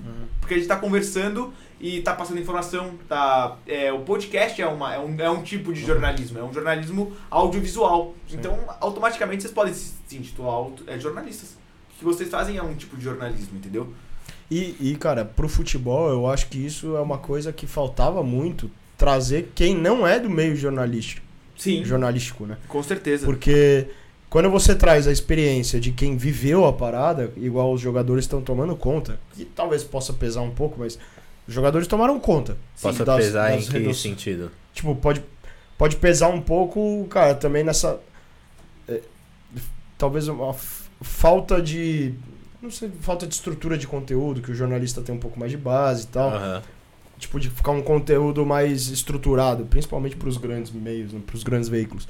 Mas ter a experiência de quem viveu, cara, é, isso faltava demais. Hoje em dia eu, eu prefiro muito mais ver um ex-jogador falando do que um, um jornalista que, puta, ele tá estudando, mas ele conhece a parada de fora, entendeu? É muito, eu acho que é muito importante ter essa conexão, esse intercâmbio de ideias. É, a opinião de um cara que é formado, que estuda o futebol, é um cara que tá lá dentro. Ninguém sabe melhor do que o cara que viveu aquilo. Pô, o Diego tá comentando na Globo, tá mandando muito bem. Ele tem, ele fala bem, ele se pronuncia bem. E é muito legal ter essa oportunidade de ver um cara que passou tantos anos no futebol como jogador que convive, é, viveu intensamente o ambiente do futebol durante anos da carreira, tá podendo ter essa oportunidade de passar o que ele aprendeu pra gente. Porque, ainda não, cara, ele vai entender muito melhor do que eu. Porque eu não joguei futebol. Então ele sabe uma tática, ele sabe como que Sim. funciona o posicionamento de tal jogador. É muito bom, mano. A hora que, a hora que Mas- o jogo eu- muda, muda, o- muda, no, Taticamente, muda taticamente no meio do jogo, ele sabe o que aconteceu, provavelmente o que, que veio do Exatamente. vestiário, né? Sim, mas eu também acho que por ser uma tendência isso, eles têm que começar a se preparar também. Sim. Porque, por exemplo, eu tava assistindo esses dias. acho que até assim que você vai Eu falar. acho que foi. Não, era da Globo, mas não lembro qual programa que era. E tipo, mano, o Felipe Luiz, ele me impressionou de uma Absurdo. forma. Ele é, ele é genial, esse Ele cara. fala bem pra caralho. Ele Ele, é- ele é- tem ele é um conhecimento. do Absurdo. Ele vai ser técnico, ele falou que ele quer ser É, técnico. E tipo, os caras do lado Ele já é dele. meio hoje, Ele né? já é meio técnico, fica no né? E do banco lado ali. dele acho que tava o Michel. Michel Bastos, né? Michel Bastos. Horrível. E o Zé Roberto? O Zé Roberto fraco É, também. Roberto, ele fala assim. Ele, ele A não bola tá é- chegando no gol, ele tá concluindo o pensamento. Não dá, é, então não dá. Tipo, o cara tem que se preparar. Tipo, o preparar, Felipe Luiz, ah. você vê que, mano, e é, ju- é justo e, e é mérito ele tá ali, tá ligado? Porque ele faz o bagulho direito, ele, Ele tá informado, ele, mano, ele falando. É eu fiquei bizarro. abismado, ele tava me falando melhor que os jornalistas que tava lá, pô. Não, bem melhor, bem melhor. Não, E aí, tá- e aí, lá, é, mano, e aí tava o vai bem. D'Alessandro também, tipo, Ah, tá. falando o espanhol, o portunhol dele lá. Não entendi nada. Não dá pra entender nada. Eu amo esse cara, velho. Eu gosto, eu gosto, eu, do- eu gosto do Dali, mano. Ele não, tem nada contra, não, nada contra ele, mas tipo. E ele tem uma boa leitura de jogo também. Seria o Dali Sim. o melhor é, estrangeiro do século XXI no Brasil? Tem, muita, tem essa discussão que é bem legal de fazer. Valdívia. Os caras um pouco clu- clubistas, Tem um amigo né? meu que é colorado, por isso que eu puxei essa discussão, mas Não, eu acho que não. Cara, É que eu acho que o Arrascaeta entra nesse É patamar. que eu não em posso nem Não, falar, eu acompanhei mim- pouco. o Dali pra mim tem mais... É tem que o mais, Dali eu acompanho um pouco. mais peso, mano. Eu sei o a, Dali import também tem é, a duas, importância duas que ele tem pro, Ele tem duas libertas. É, 2010 e 2000. 2010, 6 ele tava também, não tava? Não. Acho que tava. Acho que 6 ele tava já. Será? Acho que sim, acho. Bom, eu sei que ele foi importantíssimo em 2010. Porque ele, pra, pra mim, ele nasceu. Ele nasceu, nasceu no Inter Internacional. E, mano, vai morrer no Inter, É, velho. Exatamente. Não, mas se o, tipo, se o Arrascaeta sai do Flamengo, eu acho que não tem a comoção que teve Com com o Dali. o Dali. Ah, ele Não, é muito mais simbólico, até Sim. porque o D'Alessandro é um cara que não tinha papas na língua, ele falava o que ele queria. Aham. Falava sem medo da Arrascaeta é um cara mais timidozão, mais na dele, assim, não, não busca polêmica. Não, eu, não Como consigo figura, eu acho- é, eu não consigo lembrar de nenhum outro estrangeiro. Conca, Conca é um que jogou muito, que eu É, gostava. No século do XX. Fluminense. É, o Conca- Conca Pet, muito. O próprio Valdívia. Pet. É que o Pet começou lá em 90. O Valdívia, né, se ele esse tivesse um pouquinho mais de foco, irmão, ninguém segurava ele, ele era muito É. absurdo. Pô, ele pegou o time de 2012 do Palmeiras todo remendado, todo destruído, mano. E fez o que fez, mano, jogando com uma perna. Pô, ele brincava de jogar bola, mano. Brincava, assim. Ele era papo. O foda. Valdívia era foda. O Valdívia era monstro. Agora, Saudades. outro Saudades. E eu sou um cara que ele com 38 anos, remendado, fudido da perna, eu pedi ele no Palmeiras ainda. Aí teve um ano eu falei, mano, não, acho que não dá mais, tá ligado? Ele tava Ah, jogando, não, é. ele tá jogando um jogo Não, por dia eu ano. não peço mais. Até o Palmeiras de 2014 eu gostaria, velho. Não, não, até o Palmeiras de 2016 ele entraria no meu time facilmente. Pô, o Palmeiras teve o Cleiton Xavier em 2016 e não jogou nada. Nossa, é verdade. Mas o Valdívia deu uma volta. Voltou também. Nessa época não voltou? Não, ele tava em 2016. Não, 2016 não, ele saiu em 2014, 15, 2015. 15. Ele não foi campeão da Copa do Brasil, por exemplo. Então ele deve ter saído. Ah, tá. Então ele deve ter saído no começo de 2015. Mas eu gostava do Valdívia, eu sou, mano, fãzaço do Valdívia do chileno. Outro cara que eu gostava muito é o Marcos Assunção, mano. Ele é um dos meus ídolos do Ídolo. Palmeiras. Mano, qualquer bola, bola parada era É, gol. o último batedor de falta que teve, né? No mundo, eu acho, assim. Ah. E eu boto ele como o melhor que eu já vi na história. Mano, é que eu tenho 20 anos, eu sou jovem, assim, não vi Marcelinho Carioca, irmão. Nossa, verdade, você é dois mil. Eu sou 2000, mano. 2002. Malandro. Nem vi o Brasil ser penta, tinha um mês, assim. Dá até uma dorzinha, né? Caralho, caralho. é- Complicado. clima, clima ruim. é- Já É, faz se- parte o, Rafa, realidade. o Rafa é de, você é de 2002 também, né? Não, 2000. 2000? Ah, é, mas é. Tem 22. Já é século XXI, já. É. Ah, menos mal, tá bom. É, 20 anos. Sou jovem, mas. Não, mas já viu coisa boa. É bom que você não sofreu muito com o Palmeiras, velho. Nada, Eu não sei Ah, como sofri. eu virei Ah, mas eu virei palmeirense porque ah, bem ali quando a gente nasceu foi a época, o, talvez, o fim da, O da, fim da da era. época de A glória. gente nasceu no... E aí era, era ridículo, porque, tipo, eu. N- Pouca gente sabe disso, mas eu nasci corintiano porque minha mãe me obrigou. É mesmo? Minha mãe me dava a roupa do Corinthians e tal. e Não, eu, isso é crime, hein, mano? e, e o menino. Mãe do geral- Chico, não faça isso, nunca mais. E o menino geralmente ele é mais apegado com a mãe, então É, eu isso era é meio corintiano. E aí meu pai, meu irmão, minha irmã, todo mundo palmeirense, o Palmeiras ganhava tudo. Eu via todo mundo comemorando pra caralho e eu lá. Mano, que porra é essa? Quero comemorar título também, que, que tá né? acontecendo? e aí, obviamente, eu escolhi o lado certo da vida, né? Fez, fez bem. Não, eu lembro que eu comecei a entender de futebol justamente em 2002. Minha primeira lembrança, assim, de futebol, é, pra mim, eu, eu- Cara, eu não sabia, até pouco tempo atrás eu não sabia se era um sonho ou se era verdade. Que eu fui no- Aham. na final da Copa do Brasil, Palmeiras e Cruzeiro, 90, e- 98, com meu pai e com minha mãe, no Morumbi. ou era sonho, era verdade? Não, era verdade. Era meu verdade? pai me levou com a minha mãe e eles, eles já eram separados, mas eu fui com os dois e o Palmeiras foi campeão. Mas lembrança que eu tenho de entender de futebol foi 2002. Brasil campeão? É, e a gente rebaixado. Nossa, isso foi triste. Nossa, eu lembro. Eu lembro Aí eu comecei a ficar meio frustrado com o Palmeiras, mas A eu minha primeira lembrança de futebol, assim, eu lembro que eu fui num jogo do Palmeiras contra o Rio Claro no Campeonato Paulista. Acho que foi o primeiro jogo que eu fui na vida, assim, de futebol. Mas a primeira lembrança que eu tenho, assim, friamente, foi de Palmeiras campeão paulista contra a Ponte Preta. Eu lembro que eu tava sentadinho lá na sala, mano, eu- 5x0, eu mó. Falei, mãe, o Palmeiras foi campeão paulista. Eu felizão, mano. Aí depois, 2012, mano, eu fui descobrir que o Palmeiras foi rebaixado. Aí eu, eu era fanático, assim. Mas como tinha visita lá em casa, eu não tava, tipo, não era época de celular, então você não ficava ligado, assim. Ah, Aí, mano, eu tava lá com meu amigo, amigo de infância, aí, tipo, aparece no Pânico, a chamada, que, pô, eu era apaixonado pelo Pânico. Pânico era Pânico era muito bom. Era muito bom, mano. Aí, Pânico na Band apareceu a chamada, Palmeiras é rebaixado. Mano, eu comecei a chorar, mano. O moleque do meu lado não entendia nada. Ele, falou, mano, ele foi chamar minha mãe, tá ligado? Ele, mano, teu filho tá chorando. E ele começou a rir, velho. Eu fiquei mais puta ainda. Eu falei, mano, o Palmeiras foi rebaixado, velho. Ó, o, Seu filho teve um trauma aqui que ele não sabe o que, que é. o, o Gui Nieto É mandou aqui. Conta aí quando você ficou uma semana sem comer depois do rebaixamento. Mano, foi. Tri... é, Eu não, cheguei, não sei se eu fiquei ficar ficar uma semana sem comer, mas quando o Palmeiras foi rebaixado em 2000, mano, 2012 foi, foi uma época triste, assim, na minha vida, velho. Eu falei, meu Deus, mano. Eu não acreditava, assim, tudo bem, mano, você tem que confiar. E aí no ano, no ano, no ano seguinte, o Palmeiras sobe. Aí 2014, Allianz Parque, inauguração, tudo lindo, maravilhoso, mano. Palmeiras, nossa, ô, Palmeiras e Atlético Paranaense, eu não esqueço esse jogo nunca. Eu cheguei lá, aí Cheguei lá, meu tio estava chegando em casa, meu tio que infelizmente veio a falecer esse ano e eu, cara, eu sou palmeirense por causa dele. Eu sou Aham. palmeirense porque ele era fanático assim, ele passou essa paixão. Da hora. E, mano, ele chegou em casa, chegou na minha casa, ele tá, tá perdendo, né? E eu, eu triste, chorando assim, mano, 1x0 era, acho que tinha sido o gol do Thiago Heleno, mano. Aí saiu o gol do Henrique. Nossa. Saiu o pênalti do Henrique Pereira, do Henrique, é, como é?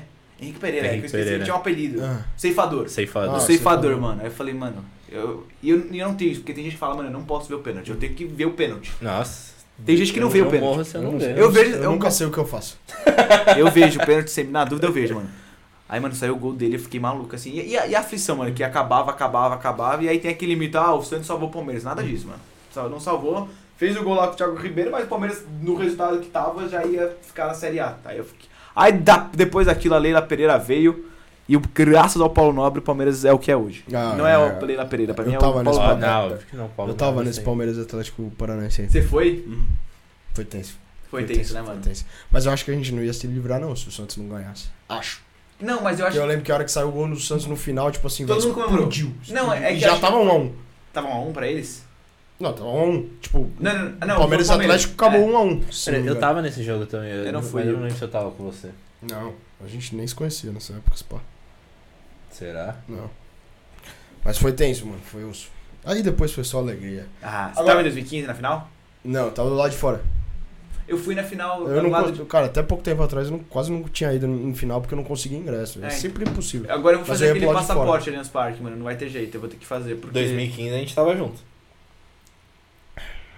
Tava não. Não foi, é, não foi a final de 2015 foi a que a gente 16. ficou junto lá fora? 16. A Campeonato não Brasileiro. entrou também. Não, Cara, eu- a final da... Onde vocês assistiram de 2021 contra o Flamengo? lá. Lá. Vocês foram pra Montevidéu? Eu, eu fui. Nossa. Não, eu não fui. Eu achei daqui. É, então, eu fiquei no... Ah, você tava comigo, depois a gente se encontrou. Você assistiu com, com o Marco, com o pai do Marcos. Ou você não lembra disso? Você não lembra dessa resenha? Tava bêbado. Tava bebaço. eu, eu assisti com o Marco e com com o meu amigo, com o Danza. Ah, meu, meu primo? É, é. Nossa. Não, não, quando você me convidou pra vir aqui, eu postei no meu stories. Aí o Marco mandou assim: ele é meu primo. Eu falei, mano, como assim ele é o primo do Marco? Aí eu fui ver, eu entrei no seu Instagram e falei, é verdade, mano. Eu tava com ele no jogo do Palmeiras, você não lembra? Quando o Palmeiras foi, ganhou o título. Eu do- lembro que tinha uma galera, mas eu Então, quando o Palmeiras ganhou o título, você foi, você foi com seu tio. Acho que o Marcos é seu tio. Marcos é, o Marcos é meu primo. Como? É. O mais velho. Marcos pai é meu. Marcos Pai, É. exato. Então você foi com ele pro Allianz Parque, eu tava lá. Eu Que eu levei assisti o ele, jogo porque lá. ele tava pior É. que eu. Não, não, aquilo lá foi loucura. mano, cada mulher que passava, o tio dele, o primo dele metia com as minas, mano. Eu fiquei tipo, meu Deus, a gente vai ser, mano, expulso da. 47 parafusos a menos na cabeça. Não, a doida passou e me beijou do nada. É verdade, é verdade. Essa Não, eu tinha certeza que a gente ia ser campeão, porque, mano, eu passei. Eu, eu me fudi tanto. Tanto que eu fiz o bate-volta. Aí Nossa, é verdade, você sofreu. eu saí de avião, 6 da manhã. Era pra sair 6 da manhã no sábado e voltar uma da manhã, de sábado pra domingo. Tipo, eu fui bate voltão. Oh, que Só que aí, velho, à noite, no dia anterior, eu fiquei sabendo já que meu voo tinha sido cancelado. Aí fui pro aeroporto, dormi no aeroporto na- de sexta pra sábado. Meu voo foi cancelado, aí eu consegui outro. sa- Era pra sair às 7. Eu entrei no avião às 7 e meia, só saiu às 9. Cheguei lá uma da tarde, No, do dia do jogo. no dia do jogo. É, Aí, mano, eu cheguei lá uma da tarde, ficamos no busão, duas horas no busão, chegamos no estádio às 3. o jogo começava às 5. O jogo começava às 5. Foi muito louco, mano. Eu tava sem bateria, sem celular. E é o que você falou, Tive- né, mano? Você tive- parece que tava. É, eu falei, mano, eu tô ia me ser. fudendo tanto Vai que ser. vai ser campeão. Eu não tô indo lá pra me fuder assim, senão eu posso. senão eu posso. Mano, meu avião pode cair e foda-se. Mano, eu, eu, isso é um negócio que me arrependo. É que, pô, eu tenho 20 anos, eu eu sou jovem assim. Não, vai Mas ver eu- outros ainda. Vai ver Eu, eu espero muito, mano. Meu sonho é poder ver o título do Palmeiras, seja trabalhando ou como torcedor, assim, mano. É porque é uma Ah, experiência. foi muito louco. Do jeito que foi, você nunca mais vai ver igual. Não, não vai. Porque foi aquilo que falaram. Tava tendo, teve documentário do Palmeiras, né? Uhum. Agora fez um ano que completou o título do Palmeiras. Quando o Deverson pegou na bola, tanto no Allianz Parque quanto no estádio lá em Montevidéu, todo mundo falou, foi assim. Foi, foi um silêncio não- feito. Não foi tipo assim, tipo, vai, vai, vai, Não, vai. e ele bateu gente- e eu ainda falei, pega- filho da puta. Aí eu vi a rede balançando. Aí, mano, Não, aí explodiu. Não, Aí explodiu. mano, Porque a hora que bateu na perna do, do Diego Alves, eu falei, filho da puta. Eu nem percebi, mano. Não, e o primeiro gol? Aí eu vi a bola Eu entrando na xinguei ele pra caralho quando eu vi ele virando o corpo pra bater de esquerda já, chefe. Não, eu vi a bola batendo ele no Diego tava, Alves. tava boa mano, pra ele bater de direita. Tava, Aí ele tava. ajeitou o corpo e ele Não, deu ele a é dica toda do que ele ia Ele, fazer. ele deu não sobe na total. cuzão, né? E ele é todo tadinho, ele é todo torto. Não, nem, Aí, nem a esquerda sobe. Só- não conseguem subir no ônibus. Não, E aí, mano, e o primeiro gol que saiu, eu tava lá no bar. E assim, não é que tava no bar, eu tava lá na frente do Allianz Parque, não é que tava, tipo, ah, tranquilo. Mano, eu não conseguia. Aquela frase da física que duas pessoas não ocupam o espaço não existe, tá ligado? Mano, tava eu, o meu amigo, o Marco, que é o, o Marco Filho. Nós três no mesmo espaço, mano, uns caras bombadão atrás de nós. E aí, mano, era briga pra todo lado. Porque você passava na frente de alguém, ô, sai daí, eu tô aqui desde as 11 da manhã, você tá louco? Você querer na frente? Desse jeito, mano. Aí saiu, mano, o primeiro gol, nem, nem vi como foi o primeiro gol, só vi todo mundo levantando assim, mano, felizão da vida. Aí meu amigo já levou uma cotovelada na cara porque pularam, mano, sai, sai do sangue. E aí desesperado. Aí no segundo gol, mano, eu maluco da vida. Mano, foi gol, todo mundo levantou, mano. Teve uns, juro, uns cinco caras do meu lado. Mano, perdi minha carteira. Todo mundo foi assaltado naquele momento. E como eu tenho o hábito de ficar toda hora com a mão no bolso, mano, eu não perdi. Mas todo mundo assaltado do lado. E um, mano, veio um morador de rua. Ele começou a falar assim: o jogo faltava 10 minutos, foi pros acréscimos. Palmeiras já foi campeão, nem precisa ver mais. Nem precisa... E eu olhando pro mendigo, eu falo, mano, não fala isso, velho. Pelo amor de Deus. Tá ligado? Acho que eu nunca rezei tanto na minha vida. Não, foi muito bom, velho. Foi muito bom. E como, como o Palmeiras fez o gol no começo, só a gente cantava. Era, mano, foi assim. Fala que foi um absurdo, foi, assim. foi a melhor Porque os caras foram vida, quatro, quatro vezes mais torcedores do Flamengo do Foi, que do é, Palmeiras. tinha, um- tinha umas três vezes mais torcedores. Então, É, na real, sim, talvez o dobro. Tipo, dois terços eram desse É. cara, um terço nosso. então. E Mas deram foi- baile a mas foi mancha. muito bom. Melhor coisa foi chegar no aeroporto, mano. Os caras Na saíram hora de tudo voltar. triste, né? Porque os caras caras tudo de provocaram cabeça desde o começo, né? Nós provocando. Mano, Nossa, eu sofri, Bom foi em demais. 2019 que eu fui. que a gente ia. Ah, é, foi 2019 que a gente Eu ia. sofri porque eu ainda fiz a viagem que a gente comprou pra ir pro Chile assistir a final. Ah, Aí, pior, mudou o. Cancelou. Não, pior que o Palmeiras não foi. É, a gente caiu pro Boca. a gente Ah, vocês já tinham comprado? A gente Já. tinha comprado. Não, tá bem- Boca o caralho, a gente caiu pro Grêmio em Pro 2019. Gra- Eu tava nesse Pacaembu. Eu Esse foi um dos poucos fatídicos dias que eu estava. Eu Saiu o gol. É. Primeiro gol e seu segundo. Eu falei, que? Como assim, mano? Eu tava. Eu também. Lamentando o aí- primeiro E aí gol. a gente comprou pro Chile. Caramba. E aí, tipo, duas semanas antes, sei lá, e a foi pra final Peru. mudou do Chile pro Peru. aí eu olhei e falei, ah, tio, já comprei mesmo, vamos viajar. Vocês foram? Aí fui só fui com mais outros dois amigos, ele cancelou. Não, eu dei sorte porque o nosso o voo foi alterado. Nosso voo Aí foi consegui- alterado a... estorno da e não passagem. avisaram. Ah. Ah, se você não liga pra reclamar pra tentar fazer o estorno, a gente não ia saber.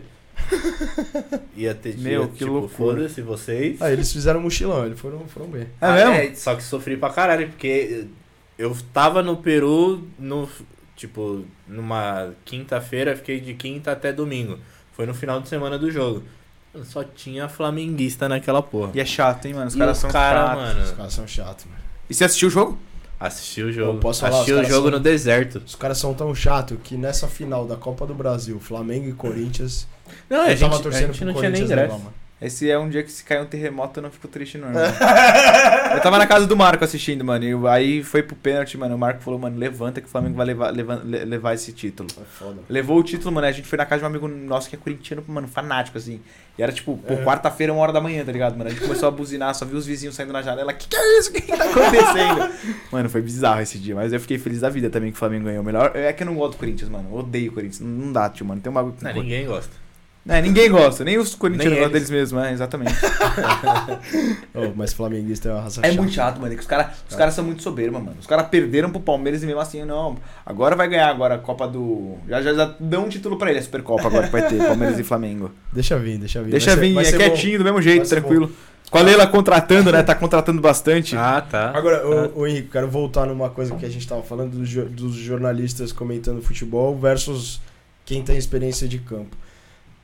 Você tem hoje alguma convivência lá na Band com, com algum jornalista que tem experiência de campo do futebol? Cara, experiência. É, Tipo assim, Con- vivência, con- história. Não, não, não, sim. Convívio, convívio direto não. Uhum. É, quem trabalha na Band News que é, pô, é um tal de Denilson aí, campeão, campeão mundial. E ele tá com o Casimiro também, né? Tá, tá, tá com a Tá, Denilson ele também? fez, fez a transmissão hoje. É, então, um cara, um cara fraco assim do futebol. E ele é, ele é comentarista da Band News. Uhum. Então, é que eu saio, eu, eu entro, como é estágio, é só 5 horas que eu trabalho por Uhum. dia. Então eu entro às 6 da manhã e saio às 11. Tá. E a hora que ele entra é uma hora da tarde. Mas no começo eu ficava mais tempo pra ver ele, entendeu? Então ele é um cara fantástico, assim, super gente boa, super humilde. É que ele deve terminar o jogo O aberto. jogo aberto já vai direto fazer- pra lá, faz comentário dele. É tipo, no mesmo lugar?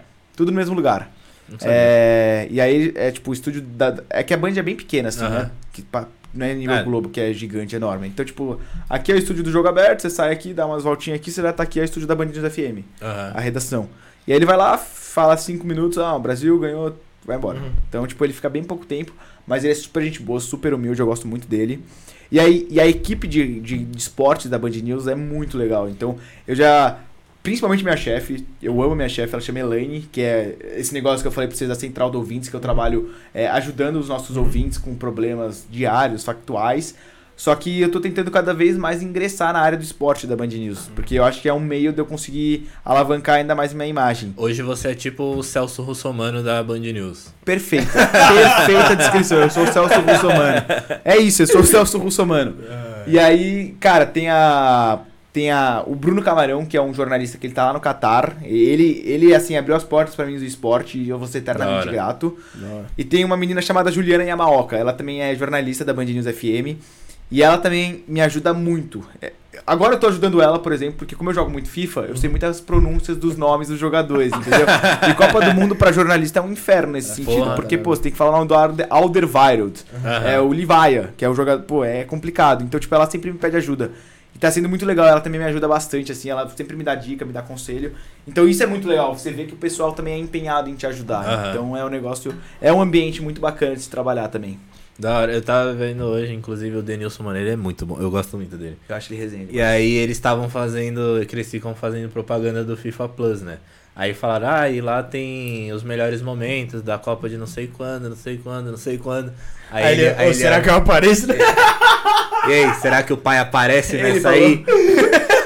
E ele apareceu no final? Ah, com certeza ele deve, não sei. Na não corrida dos turcos, né? Ah, é. Com certeza ele aparece, que ele foi ícone, principalmente nessa dos turcos, correndo, né? pro- correndo dos turcos e o último lance da Copa é ele deixando o alemão deitado no chão. Deitado no chão. É, não, isso eu não lembro. É, não ele é muito bom, ele é muito É, resenha. não tava Você nasceu depois ou antes da Copa? Na- Não, não, pô, tinha um mês. Já é. Aí não dá nem pra. Não, eu nasci em maio, a Copa acho que foi em junho, a final. Talvez. Pode ser. Tinha um mês, dois meses no Eu máximo. chorando de alegria já.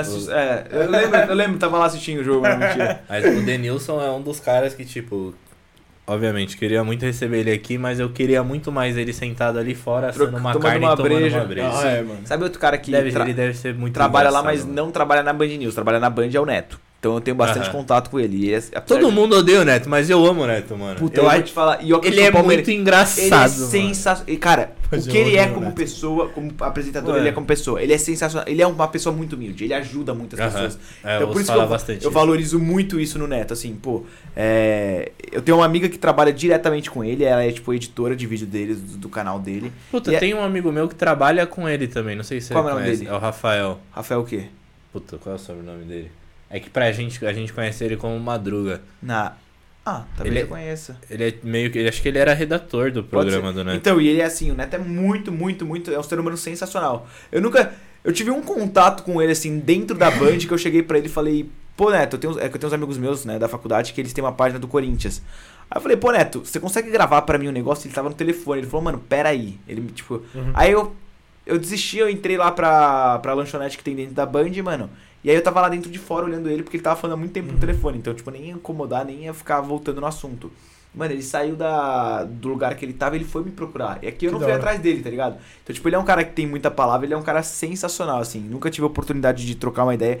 Mas esse é um cara, tanto o Neto quanto o Denilson, é um cara que, mano, eu ficaria 24 horas conversando aqui, assando. É que eu não gosto de cerveja. Tomando uma coquinha, mano, bebendo, uma- comendo uma carne suave, mano. Eles são muito gente boas, muito gente boas mesmo. Porque os caras têm história pra contar, né, velho? E, é- Pô, e é tanta história que você fala, mano, vamos sentar num bar que é mais fácil. Ex- É Outro cara aqui, que eu ó. tenho vontade é o Marcos também, mano. Puta, esse... Ah, não, não conheço. N- Minha amiga deve conhecer que trabalha com ele, mas eu não conheço. O Marcos é um cara, Ah, esse cara, sensacional. mano, esse é Eu tô o ídolo fazendo da minha vida, Eu- meu maior ídolo hoje em dia da minha vida é o. É o Abel, hoje em dia. Pelo, pelo, pelo que ele se tornou, assim, representa. Pô, mas o Marcão como Mas pessoa também, mano. de Sensacional. Ah, não, eu mas tô fazendo um mim é- TCC e talvez tenha a chance de eu conversar com ele, dele participar do meu documentário, mano. Se ele participar, acho que, mano. Da hora. Eu nem viro mais jornalista. Eu falo, mano, a minha vida acabou por aqui, já realizei meu sonho de vida de conversar com o meu mano. Não, o. Abel é muito importante, mas acho que ele não chegou no nível do Marcos. Não, então, tipo assim, é porque assim, como eu tenho 20 anos, o Marcos, ele teve seu período de glórias de É, você é 99, menino, você é 2000. menino. Tudo bem, ele pegou 2012, assim, ele teve um período Ah, importante. não, mas já era. Mas já era mais velho. Aham. cansado. Mas eu acho que, mano, até no retrasado, antes do Abel Ferra- Ferreira chegar, eu falava, mano, ele é meu maior ídolo no esporte por tudo que ele representa, essa simbologia. Tanto que tem gente que fala, por exemplo, mudando um pouco de assunto, mas no futebol, no Palmeiras ainda, o Felipão ainda, mano, apesar de ter uma Libertadores, é mais ídolo que o Abel Ferreira, mano, para umas pessoas. Porque ídolo, tudo bem, é um negócio muito pessoal, Uhum. mas, pô, a simbo... eu acho que a simbo... eu acho o Abel Ferreira mais ídolo pro Palmeiras do que o Felipão. Mas a simbologia que o Felipão tem não é a mesma que o Abel tem. Eu acho que em questão de simbologia. O Felipão é muito simbólico pro É. Palmeiras. É muito simbólico, entendeu? Então, tipo, pô, ele é gigante no futebol. É que foi a mais primeira liberta, né? Tipo, duas eliminações contra o Corinthians. Tipo, é diferente, velho. Exato, é muito diferente. Tipo, eliminar o Corinthians duas vezes na Liberta, dois anos seguidos, mano. É, É, bizarro. É que, Pô, e o, é que o Felipão tem a bagagem de seleção também, então você o acaba Marcos também, juntando né? tudo junto. São enormes no tudo, futebol, é. mano. Eu acho que o Marcos ia ser um cara que, mano, ia ser uma Acho que- resenha. é que eu acho que o. Marcos, mano, é mais pela, pela pessoa do que pelo, pelo Esse é um jogador, cara velho. fantástico, mano.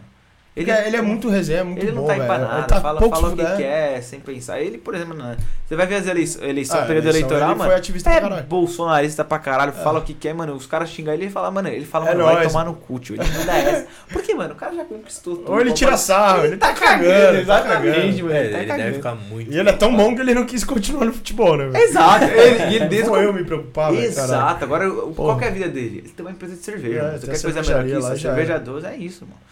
Fica bebendo cerveja, é isso o trabalho dele. Ele nem deve ganhar dinheiro, ele só deve distribuir e fazer a própria. Mano, que eu ele também acho. Ele não deve ganhar tanto dinheiro com. Capaz dele perder mais dinheiro que ele Ele ganha, mas ele. Ele mesmo deve dar um prejuízo, porque ele bebe É, pra ele deve, é, e ele falou isso, cara, se não der certo, tem cerveja pra caralho aí, eu vou beber a cerveja que sobrou, tá ligado? Então ele leva muito no bom humor isso, isso é muito legal, do Marcos. E quem que foram suas inspirações no, no jornalismo em si? Que eu vi que você gravou, você já gravou com o André Henning e tal, já fez uma... Então, eu trabalho na faculdade, graças a um amigo meu que tinha um contato do André Henning. E esse é que vocês estavam falando, nossa, o primeiro podcast que eu fiz, mano, se eu olho pra hoje, eu tenho vergonha. Essa primeira entrevista que eu fiz, eu olho hoje, mano, eu tenho vergonha. Pô, eu não levei. Não é que eu não levei a sério, era um trabalho de faculdade, um negócio importante, mas, pô, mano, eu gravei com, mano, tinha um bicho atrás de mim, né? Um bicho de pelúcia. Então, tipo, eu não, eu não tinha muito experiência, assim, no jornalismo. Mas foi muito gostoso conversar com o André Henning.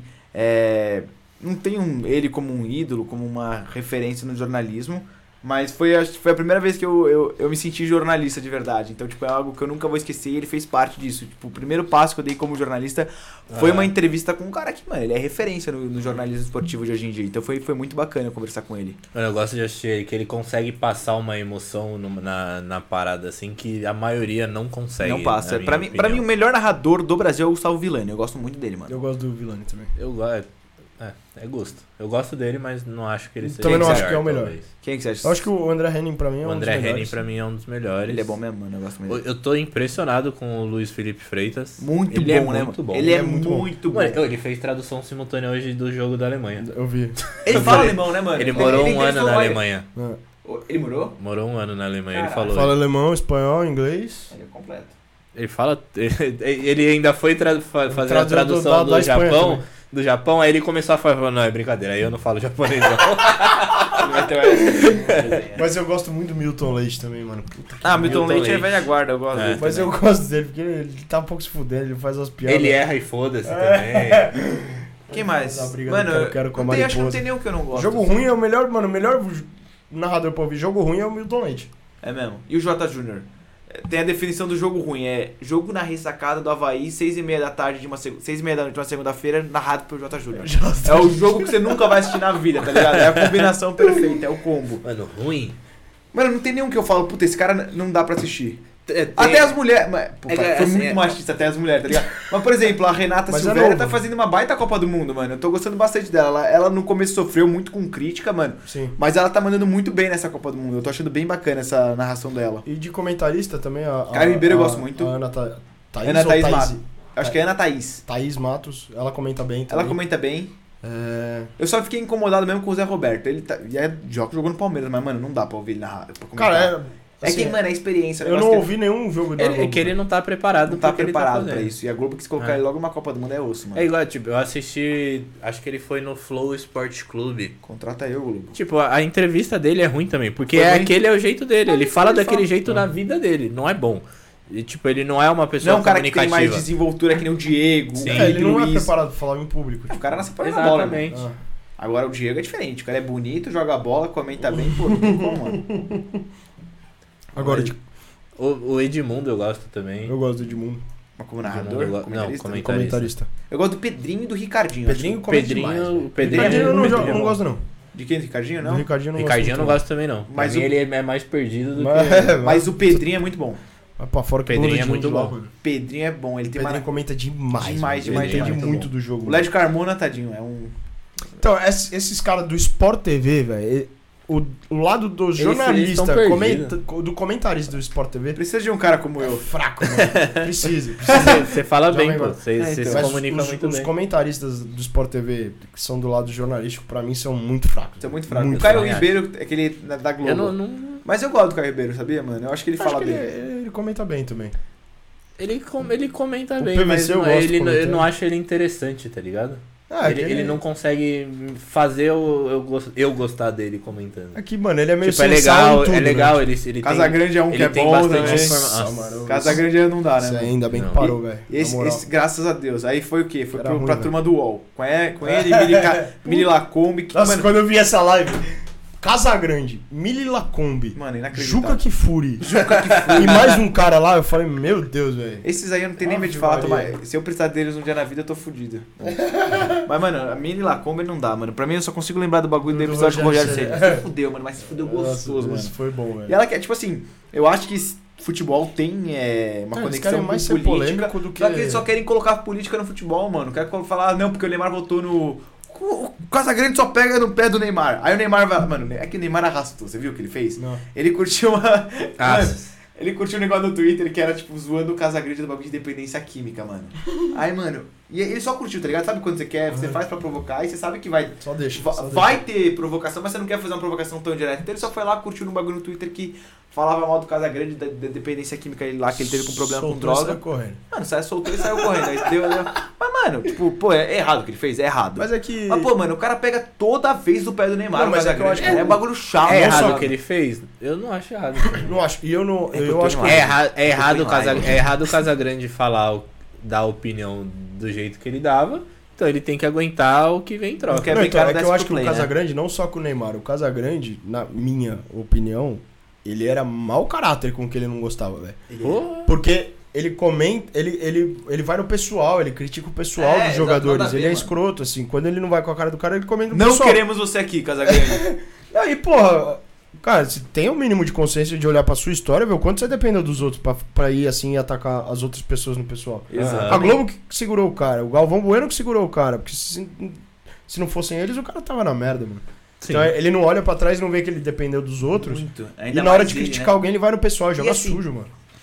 Ele teve o problema com dependência química, mas ex- exatamente por isso, quem é ele pra falar do Neymar? Exato. Quem é ele pra falar de outra pessoa, tá Bota a mão na consciência aí, velho. Falta um pouco disso, eu acho. Ele não é exemplo nenhum. Não. Beleza, ele superou as drogas. É. Sensacional, isso fico feliz por ele. Mas, mano, ele não é exemplo pra falar de alguém. Ainda mais pra criticar, que nem você falava, É, pra pegar pra no ponto.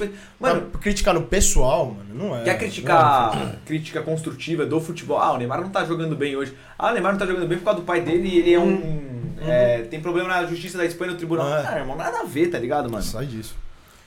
Mas vocês estavam falando de mulher, tem uma que eu gosto bastante também, que é a Isabela Pagliari. Mano, Ela tá ela, mandando ela demais, sa- ela ela tá sabe a resenha demais. do futebol, Sabe, ela gosta da sabe. resenha. ela gosta da resenha, ela é uma pessoa o que. conteúdo dela é muito bom. Isso que é legal do conteúdo dela. Ela. é- ela não fala isso. Não, é uma jornalista tatiquez, que é, ah, porque eu tá jogando quatro. Mano, ela é uma jornalista que pega o resenha. jogador. Pô, o que, que você faz no seu tempo livre? Que é um bagulho legal. Porque o jogador, mano, o cara vive 24 horas de futebol. Eu tenho certeza que quando o cara chega pra dar uma entrevista, o cara não quer falar de futebol, mano. O cara quer falar da vida pessoal, Aham. em alguns pontos. Então, tipo, isso é muito legal dela. Eu acho, ela- eu acho ela uma boa jornalista, uma boa, mas eu não acho assim, sem. O meu maior exemplo pra mim é o Marcelo Beckler, mano. Esse é um cara que eu, mano, eu acho ele fantástico, tá ligado? Eu acho que a Isabela, ela é uma referência no esporte, no Aham. jornalismo esportivo, mas eu acho que é muito, Eu- mano, eu acho que ela- opinião eu acho eu acho que que é ela- muito mais por conta da beleza dela do que propriamente pela Não, eu, eu, eu, eu, a- não, não, não, nem como é que o pai, o pai nem já a falava? concordo nem discordo. Concordo, Concordo parcialmente. parcialmente. o, pai já, o pai já falava isso. Eu, tipo, eu acho que ela é muito boa no que ela faz, só que do jeito que ela faz. Se ela tentar virar essa jornalista Tatiquez. chata que fala de tática, Não vai dar caralho, certo. não vai dar Eu certo. também acho. Que eu acho que porque ela dá certo exatamente por isso. Você pega as mulheres, tipo, obviamente, era um ambiente muito machista e tal, e as mulheres começaram a entrar, e elas não, a maioria não consegue se dar bem exatamente por isso, porque ela quer entrar achando que, puta, eu preciso, eu preciso entender muito de tática, eu preciso entender muito do que eu vou falar aqui pra eu ter uma moral. E fica forçado. E aí né? vem a Isabela Pagliari e dá um soco na cara de todo É mundo. verdade. Ela fura a bolha falando igual o jogador fala, falando a linguagem da galera. E aí a galera abraça ela, porque é o que a galera quer ver. É, exatamente. é- Se, se Ah, você eu for pegar que- historicamente, os, os próprios jornalistas que. O, como é o nome? O Memória. Tem um tera de memória, ele sabe tudo. PVC. O PVC.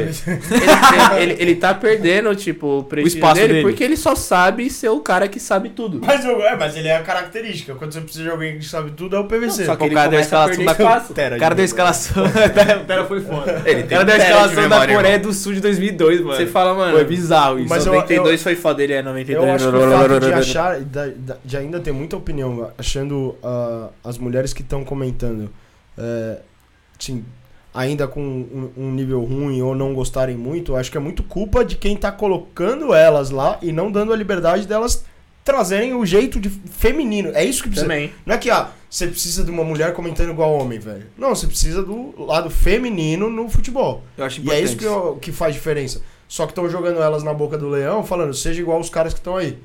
Aí É. arrebenta, mano. Porque fica, Coloca uma fica pressão antinatural. desnecessária. coloca uma pressão desnecessária e, e- e não torna natural. Mas E, talvez pô, é- agora. é- é o igual que a o meme, tá assim, fazendo, qual que é- talvez O comece que, a que a gente isso. mais quer, velho? Puta, tá do lado de uma- uma mulher que entende de futebol e veste camisa de time, velho. Então, porra, é, mano, é isso que a gente precisa. Eu acho que precisam fortalecer. É dar a liberdade pra elas serem o lado feminino comentando futebol. Aí eu acho que vai ficar mais natural e, Eu e acho vai que ficar agora melhor. isso vai começar a mudar com esse movimento que a Globo fez, de, que muita gente Mas querendo ou não, assim, é, pode falar. de trazer a Jojo Todinho, a como é o nome da outra? Débora Seco. A Débora Seco, tipo, obviamente que eles estão trazendo porque elas trazem certa mídia pra eles. Mas sim. é um, mas pre- alguém precisa fazer o sacrifício pra alguém vir depois. Cara, no começo eu, tipo, Sim. eu critiquei essa. Critiquei, tipo, eu- na minha cabeça eu não achei, tipo, pô, trazer Jojo Todinha, Não Débora tá Seco pra esses sentido. programas não faz sentido nenhum.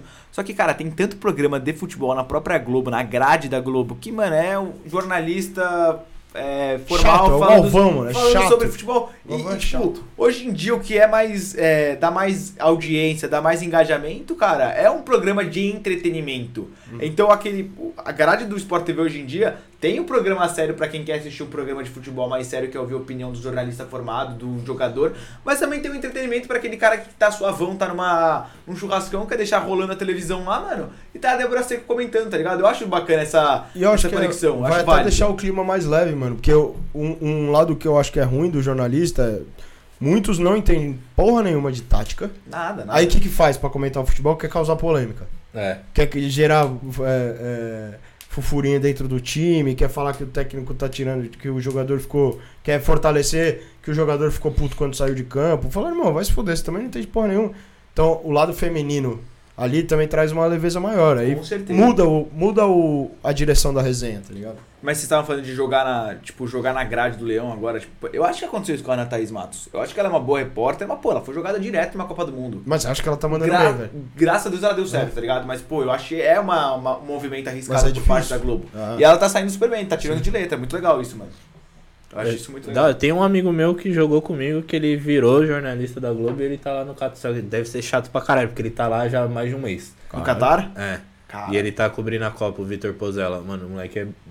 Não imaginava nunca que ele era corintiano. Não sei nem se ele já falou na TV, mas ele é corintiano roxo. Chato, mano. Corintiano chato é mesmo. mesmo, mano. Só Mudou que ele, sem, drasticamente. ele sempre soube, tipo, tudo. Tá, tá ligado? Aqueles caras que sabem tudo mesmo, o PVC? Uhum. Ele sabia tudo do Corinthians, virou. Aí foi pra Globo e tal, foi lá, cobriu o Qatar. Mano, o moleque tá voando também. É mesmo, mano. Moleque é muito Segui bom. Ele.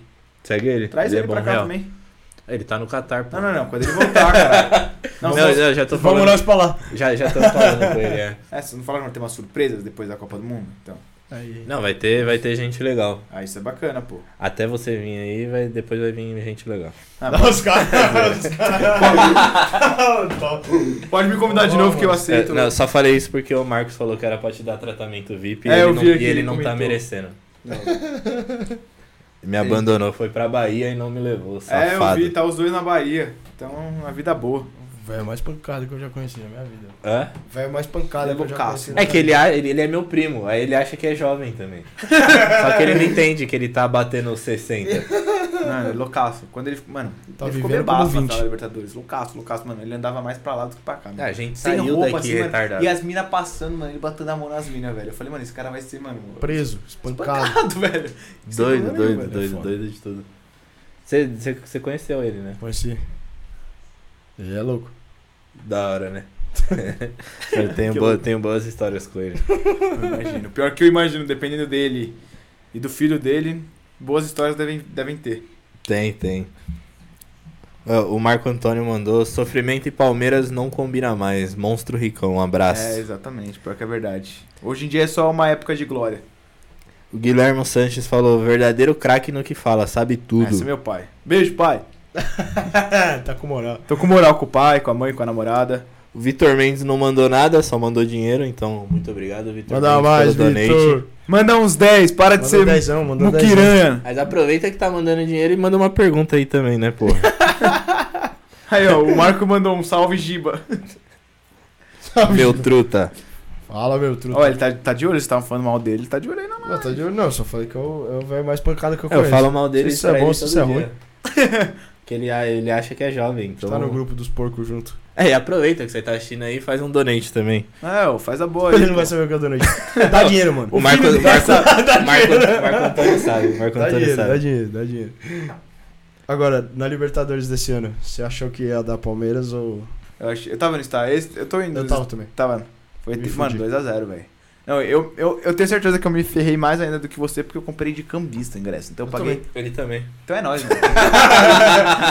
Eu já tenho um fixo, porque não dá pra comprar, velho. Quem que é? O Bruno Ingresso? Não. O meu é o Bruno Ingresso. Professor. Mano, isso daí era. A Leila fez aquele movimento todo e tal. E já voltou a putaria de novo, né? Já. Porque mesmo liberando com três ela. horas antes lá, não. Voltou com ela. Ela que liberou os ingressos pra cambista. Quando, até o ano passado, que era o. Não, foi- que mas era o- agora, mas agora quando Gagliotti? começou. Recentemente, dois, três meses atrás, teve a polêmica toda lá. Ela saiu na mídia, Ah, mas ela várias groselhas. movimentos Aí entrou fingir. essa parada de liberar três horas antes. Três horas antes. né? Agora é. O e-ticket. Só que mesmo E, né, assim, mudou nada. vendendo pra porra. Mas agora, eu não. Não, deu certo um jogo. Aí os caras já se. Foi o tempo dos caras se reorganizar. Aí os caras fizeram um novo business plan.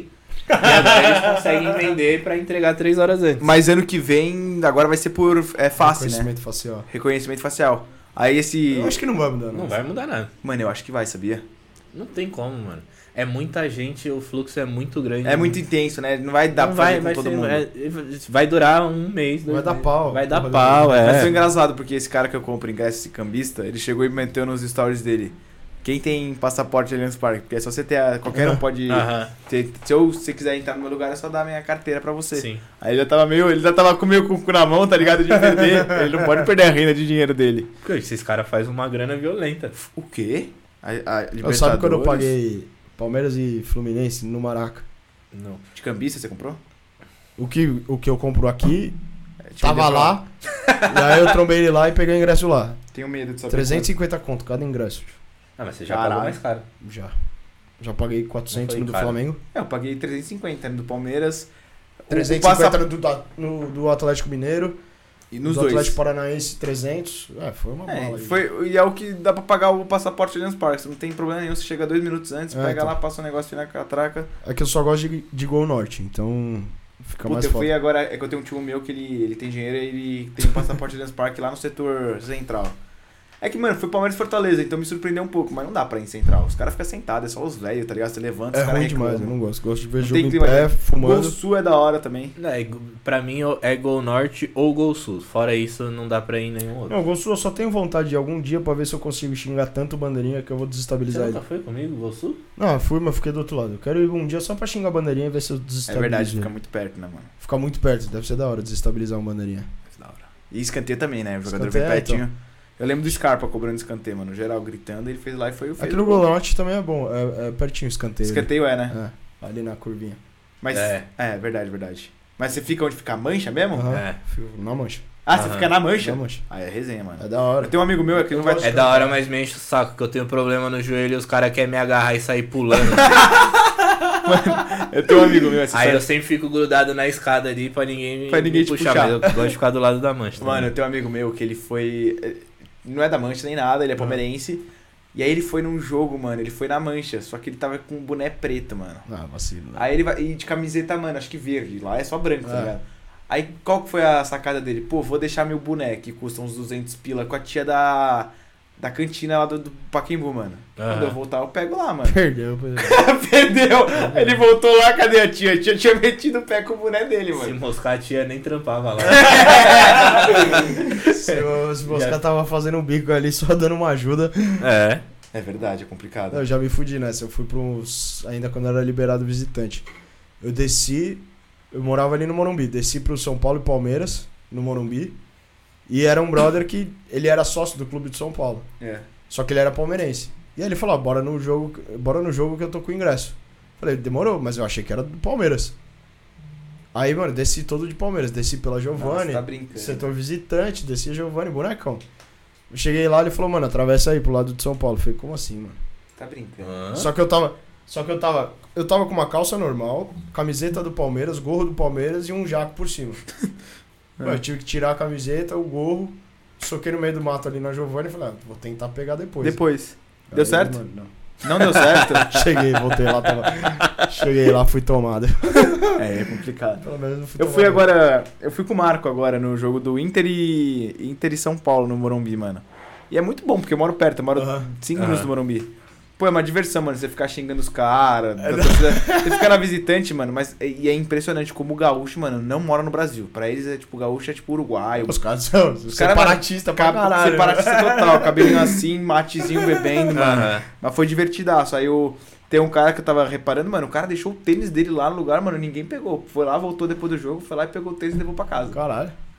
Tem que Hum. esconder bem, mano. Talvez você não tenha escondido. Ah, não tá. Óbvio que não, todo mundo viu eu socando a camiseta ali. Ah, já era. Depois já era. né? É, e é foda. Você é doido. O pior é que depois lá dentro eu paguei pro maluco ficar na divisinha da, daquela divisória da porta de metal. Aham. Paguei 50 conto pra voltar pra torcida do Palmeiras. Ah, é? Não consegui. Não conseguiu? Consegui. Ah, menos Só que mal. eu tava sem a roupa. Me fugiu, mano. Só ver esse Ah, mas jogo. O Palmeiras tem- ganhou esse você jogo? não, tinha né? Não, porque era a época que a gente tava não na, ganhava, né, A gente tava então. na seca total, mas acho que empatou. É, ou perdeu. Ah, mas você não tinha tatuagem, pelo menos, né? Não, Mas tem não, tatuagem é moleque. Palmeiras? Tem. Tem. É mesmo? costas. Da hora, cara. Grande. Depois. É mesmo? É da hora. eu tenho vontade de fazer uma tatuagem do Palmeiras, mano. Mas até hoje não. Eu tinha só a cruz de Savoia, mano, É só que eu fiz ficou uma bosta. Ele Ah, fez, parece que ele fez na cadeia. Ele fez o parecia, parecia tatuagem de cadeia. aí né? depois eu fui arrumar. Aí eu fiz a. Aí eu fiz a América do Sul, com os, a- mantive a cruz de Savoia, fiz o símbolo do Palmeiras, a taça, tá da hora, ficou da hora. Vou ver. Bem louco. A primeira você fez com o mesmo cara que fez essa daqui? Não. Quer estar. Que ele, Vai. ele escreveu e fez a tatuagem e não significa o que ele queria. Não, Eu tinha certeza Tá escrito que era. errado. Só tem um, só tem um, um erro ortográfico. Você tá brincando, é Não, mesmo? sério. Só tem um, mas tá bom. Onde que é o erro? Cara, é esse aqui. É, essa curvinha aqui, ela não, não- ela não deveria existir. Ah, mas ela como tá em árabe, ninguém É, sabe, tá deixa em árabe, quieto. Ninguém sabe. tá Eu suave. sei, eu vou fazer questão que todo mundo saiba enquanto eu estiver vivo. É, mas tá bom.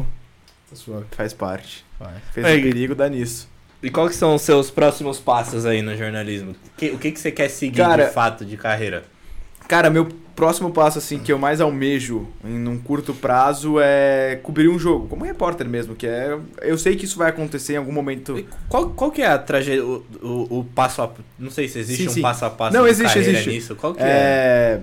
Eu, eu, eu nunca cheguei a cobrir um jogo dentro do estádio, né? Na Band News, nem por Aham. nada, nem por nenhum veículo. Mas você precisa ter uma carteira, é, um- uma carteirinha, um documento que se assina anualmente que te dá acesso aos estádios como jornalista. Ah. Eu não sei o nome exato disso, só que você tem que tirar isso no site da AERJ, se não me engano, que é Associação de Comunicadores do Estado de São Paulo, AESP. Associação de alguma coisa de São Paulo.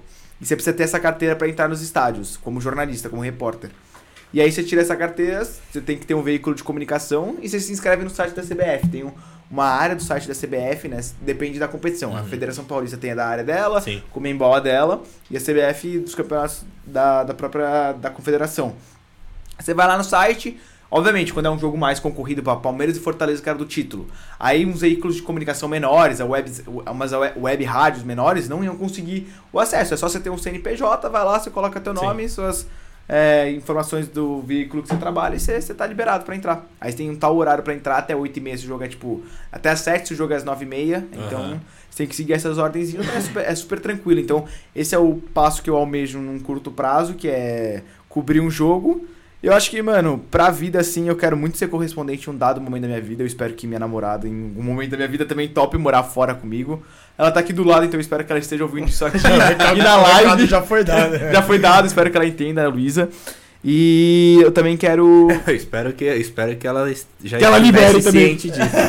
eu espero que ela libere também. É, não quero ser parte de um, num, num término de relacionamento.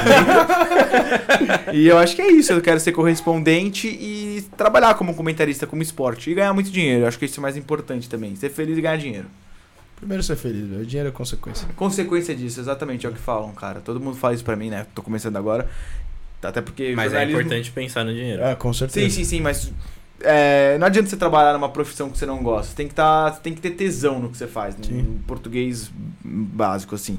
Então você tem que chegar no domingo e falar, caralho, amanhã eu vou trabalhar, bagulho da hora. Não, tipo, caralho, mano, segunda eu tenho que trabalhar a semana inteira. Então, e é um bagulho que eu curto. Tô na Band, eu tô curtindo meu trampo, eu gosto de fazer o que eu faço, mas eu quero trabalhar, eu me vejo trabalhando com esporte por essas, essas características, essas valências que eu tenho de falar, falar bem, me comunicar bem, ter uma boa dicção, eu, ao meu ver, eu tenho uma dicção muito boa. Então eu, eu, me encaixo muito bem com esse meio, então eu acho que as coisas vão acontecer naturalmente. É eu começar a trabalhar e ganhar dinheiro no futuro, eu espero. Seja pela internet ou pelo um veículo de comunicação também, tanto faz. Vai ser nos dois, pô. Aí tá É, certo. fechou então. É, Vou é- trabalhar. é- é- Aí eu vou pensar se eu acompanho se for na TV, porque eu já nem assisto TV. Não, mas também não assisto televisão, não assisto aqueles Eu, eu programas já esportivos. tava falando isso ontem, acho, sei lá pra quem que eu falei. Eu falei, mano, minha- TV hoje só serve pra assistir Netflix. É, exatamente. Eu- Pra mim é Eu pra não- jogar videogame. Não consigo eu, mais assistir nada. Programa esportivo eu não assisto nenhum, juro por Deus. Não, mano. programa eu esportivo eu assim, eu assisto. Eu assisto porque é na hora do almoço. Então, mas eu tô dormindo. Não, quando eu não sei, o que eu- é, às vezes eu prefiro, ao invés de ficar rodando eu Netflix, eu, de prefiro ver o botar num programa esportivo. Mas eu gosto muito de É que, podcast, é que eu hoje, ouvi obviamente, podcast também. tipo a Band, você consegue Ah, assistir pra tudo mim no YouTube também, né? Eles É, fazem a É, então, eu E- vejo e o- no e o- YouTube. O, programa do Neto é muito bom no YouTube. Porque, Porque não entra- corta, né, no intervalo. Não corta, só que entra o intervalo, aí vira o Neto jogador resenha. Fala Mesmo. palavrão pra cacete, né? Coloca a foto da- das minas do escândalo lá pra mostrar pra não sei quem. Você tá brincando, é Ele é mesmo? muito engraçado, mano. É muito bom. E essa foi uma sacada muito da hora que eles tiveram, acho. De, Sim. De não, no intervalo deixarem uma câmera lá no estúdio. E, e Aham. tanto que é isso que o podcast. Olha o quanto de câmera tem aqui. É muito legal ter essa, essas visão, essa visão e não só ser o jornalista 100% do tempo. Pô, o cara sai um pouco da. Quando tá no intervalo, ele sai dessa.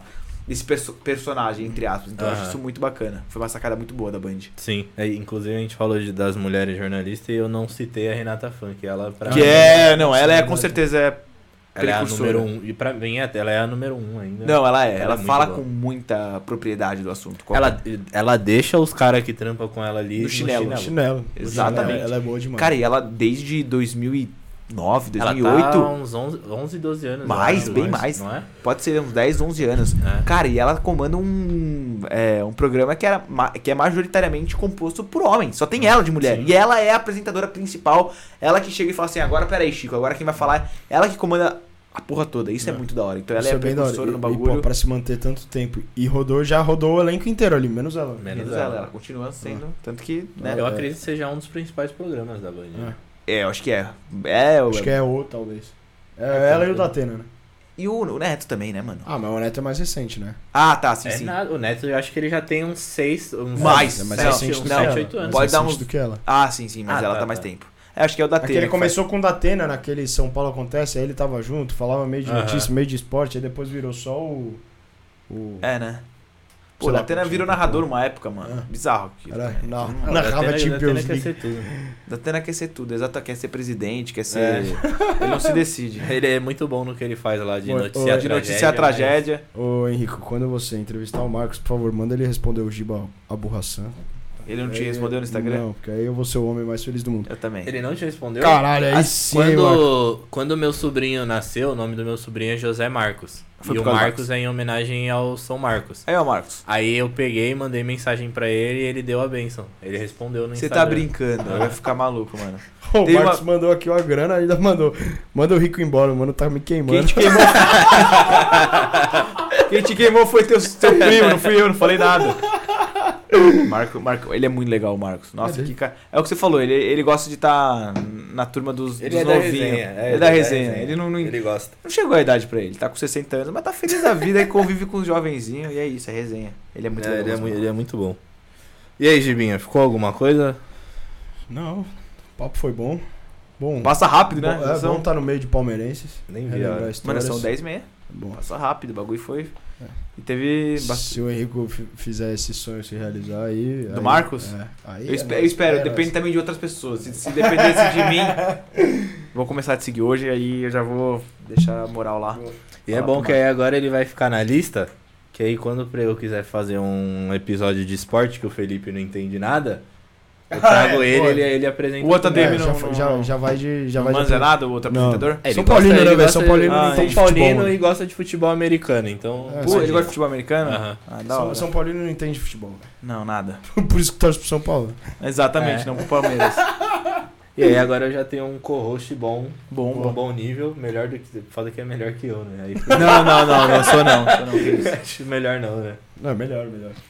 Bom, queria agradecer Que isso, eu que novamente agradeço. por você ter, Cara, ter vindo um aí. prazer. Espero que você tenha gostado bom, de é fato. Verdade. Cara, muito Foi feliz. bom pra você? Cara, foi sensacional. Eu, eu postei durante toda a semana. Quando veio o convite pra mim, eu já fiquei muito feliz. Eu falei, caramba, mano, tô me sentindo importante. Tô sendo Aí, pra você ver que não foi puxação de saco, hein? Não, Pra eu nem achei lembrar. que tinha sido por causa do Marcos. eu- do Marcos. Então, quando eu recebi o convite, eu fiquei muito contente, fiquei muito feliz, muito lisonjeado.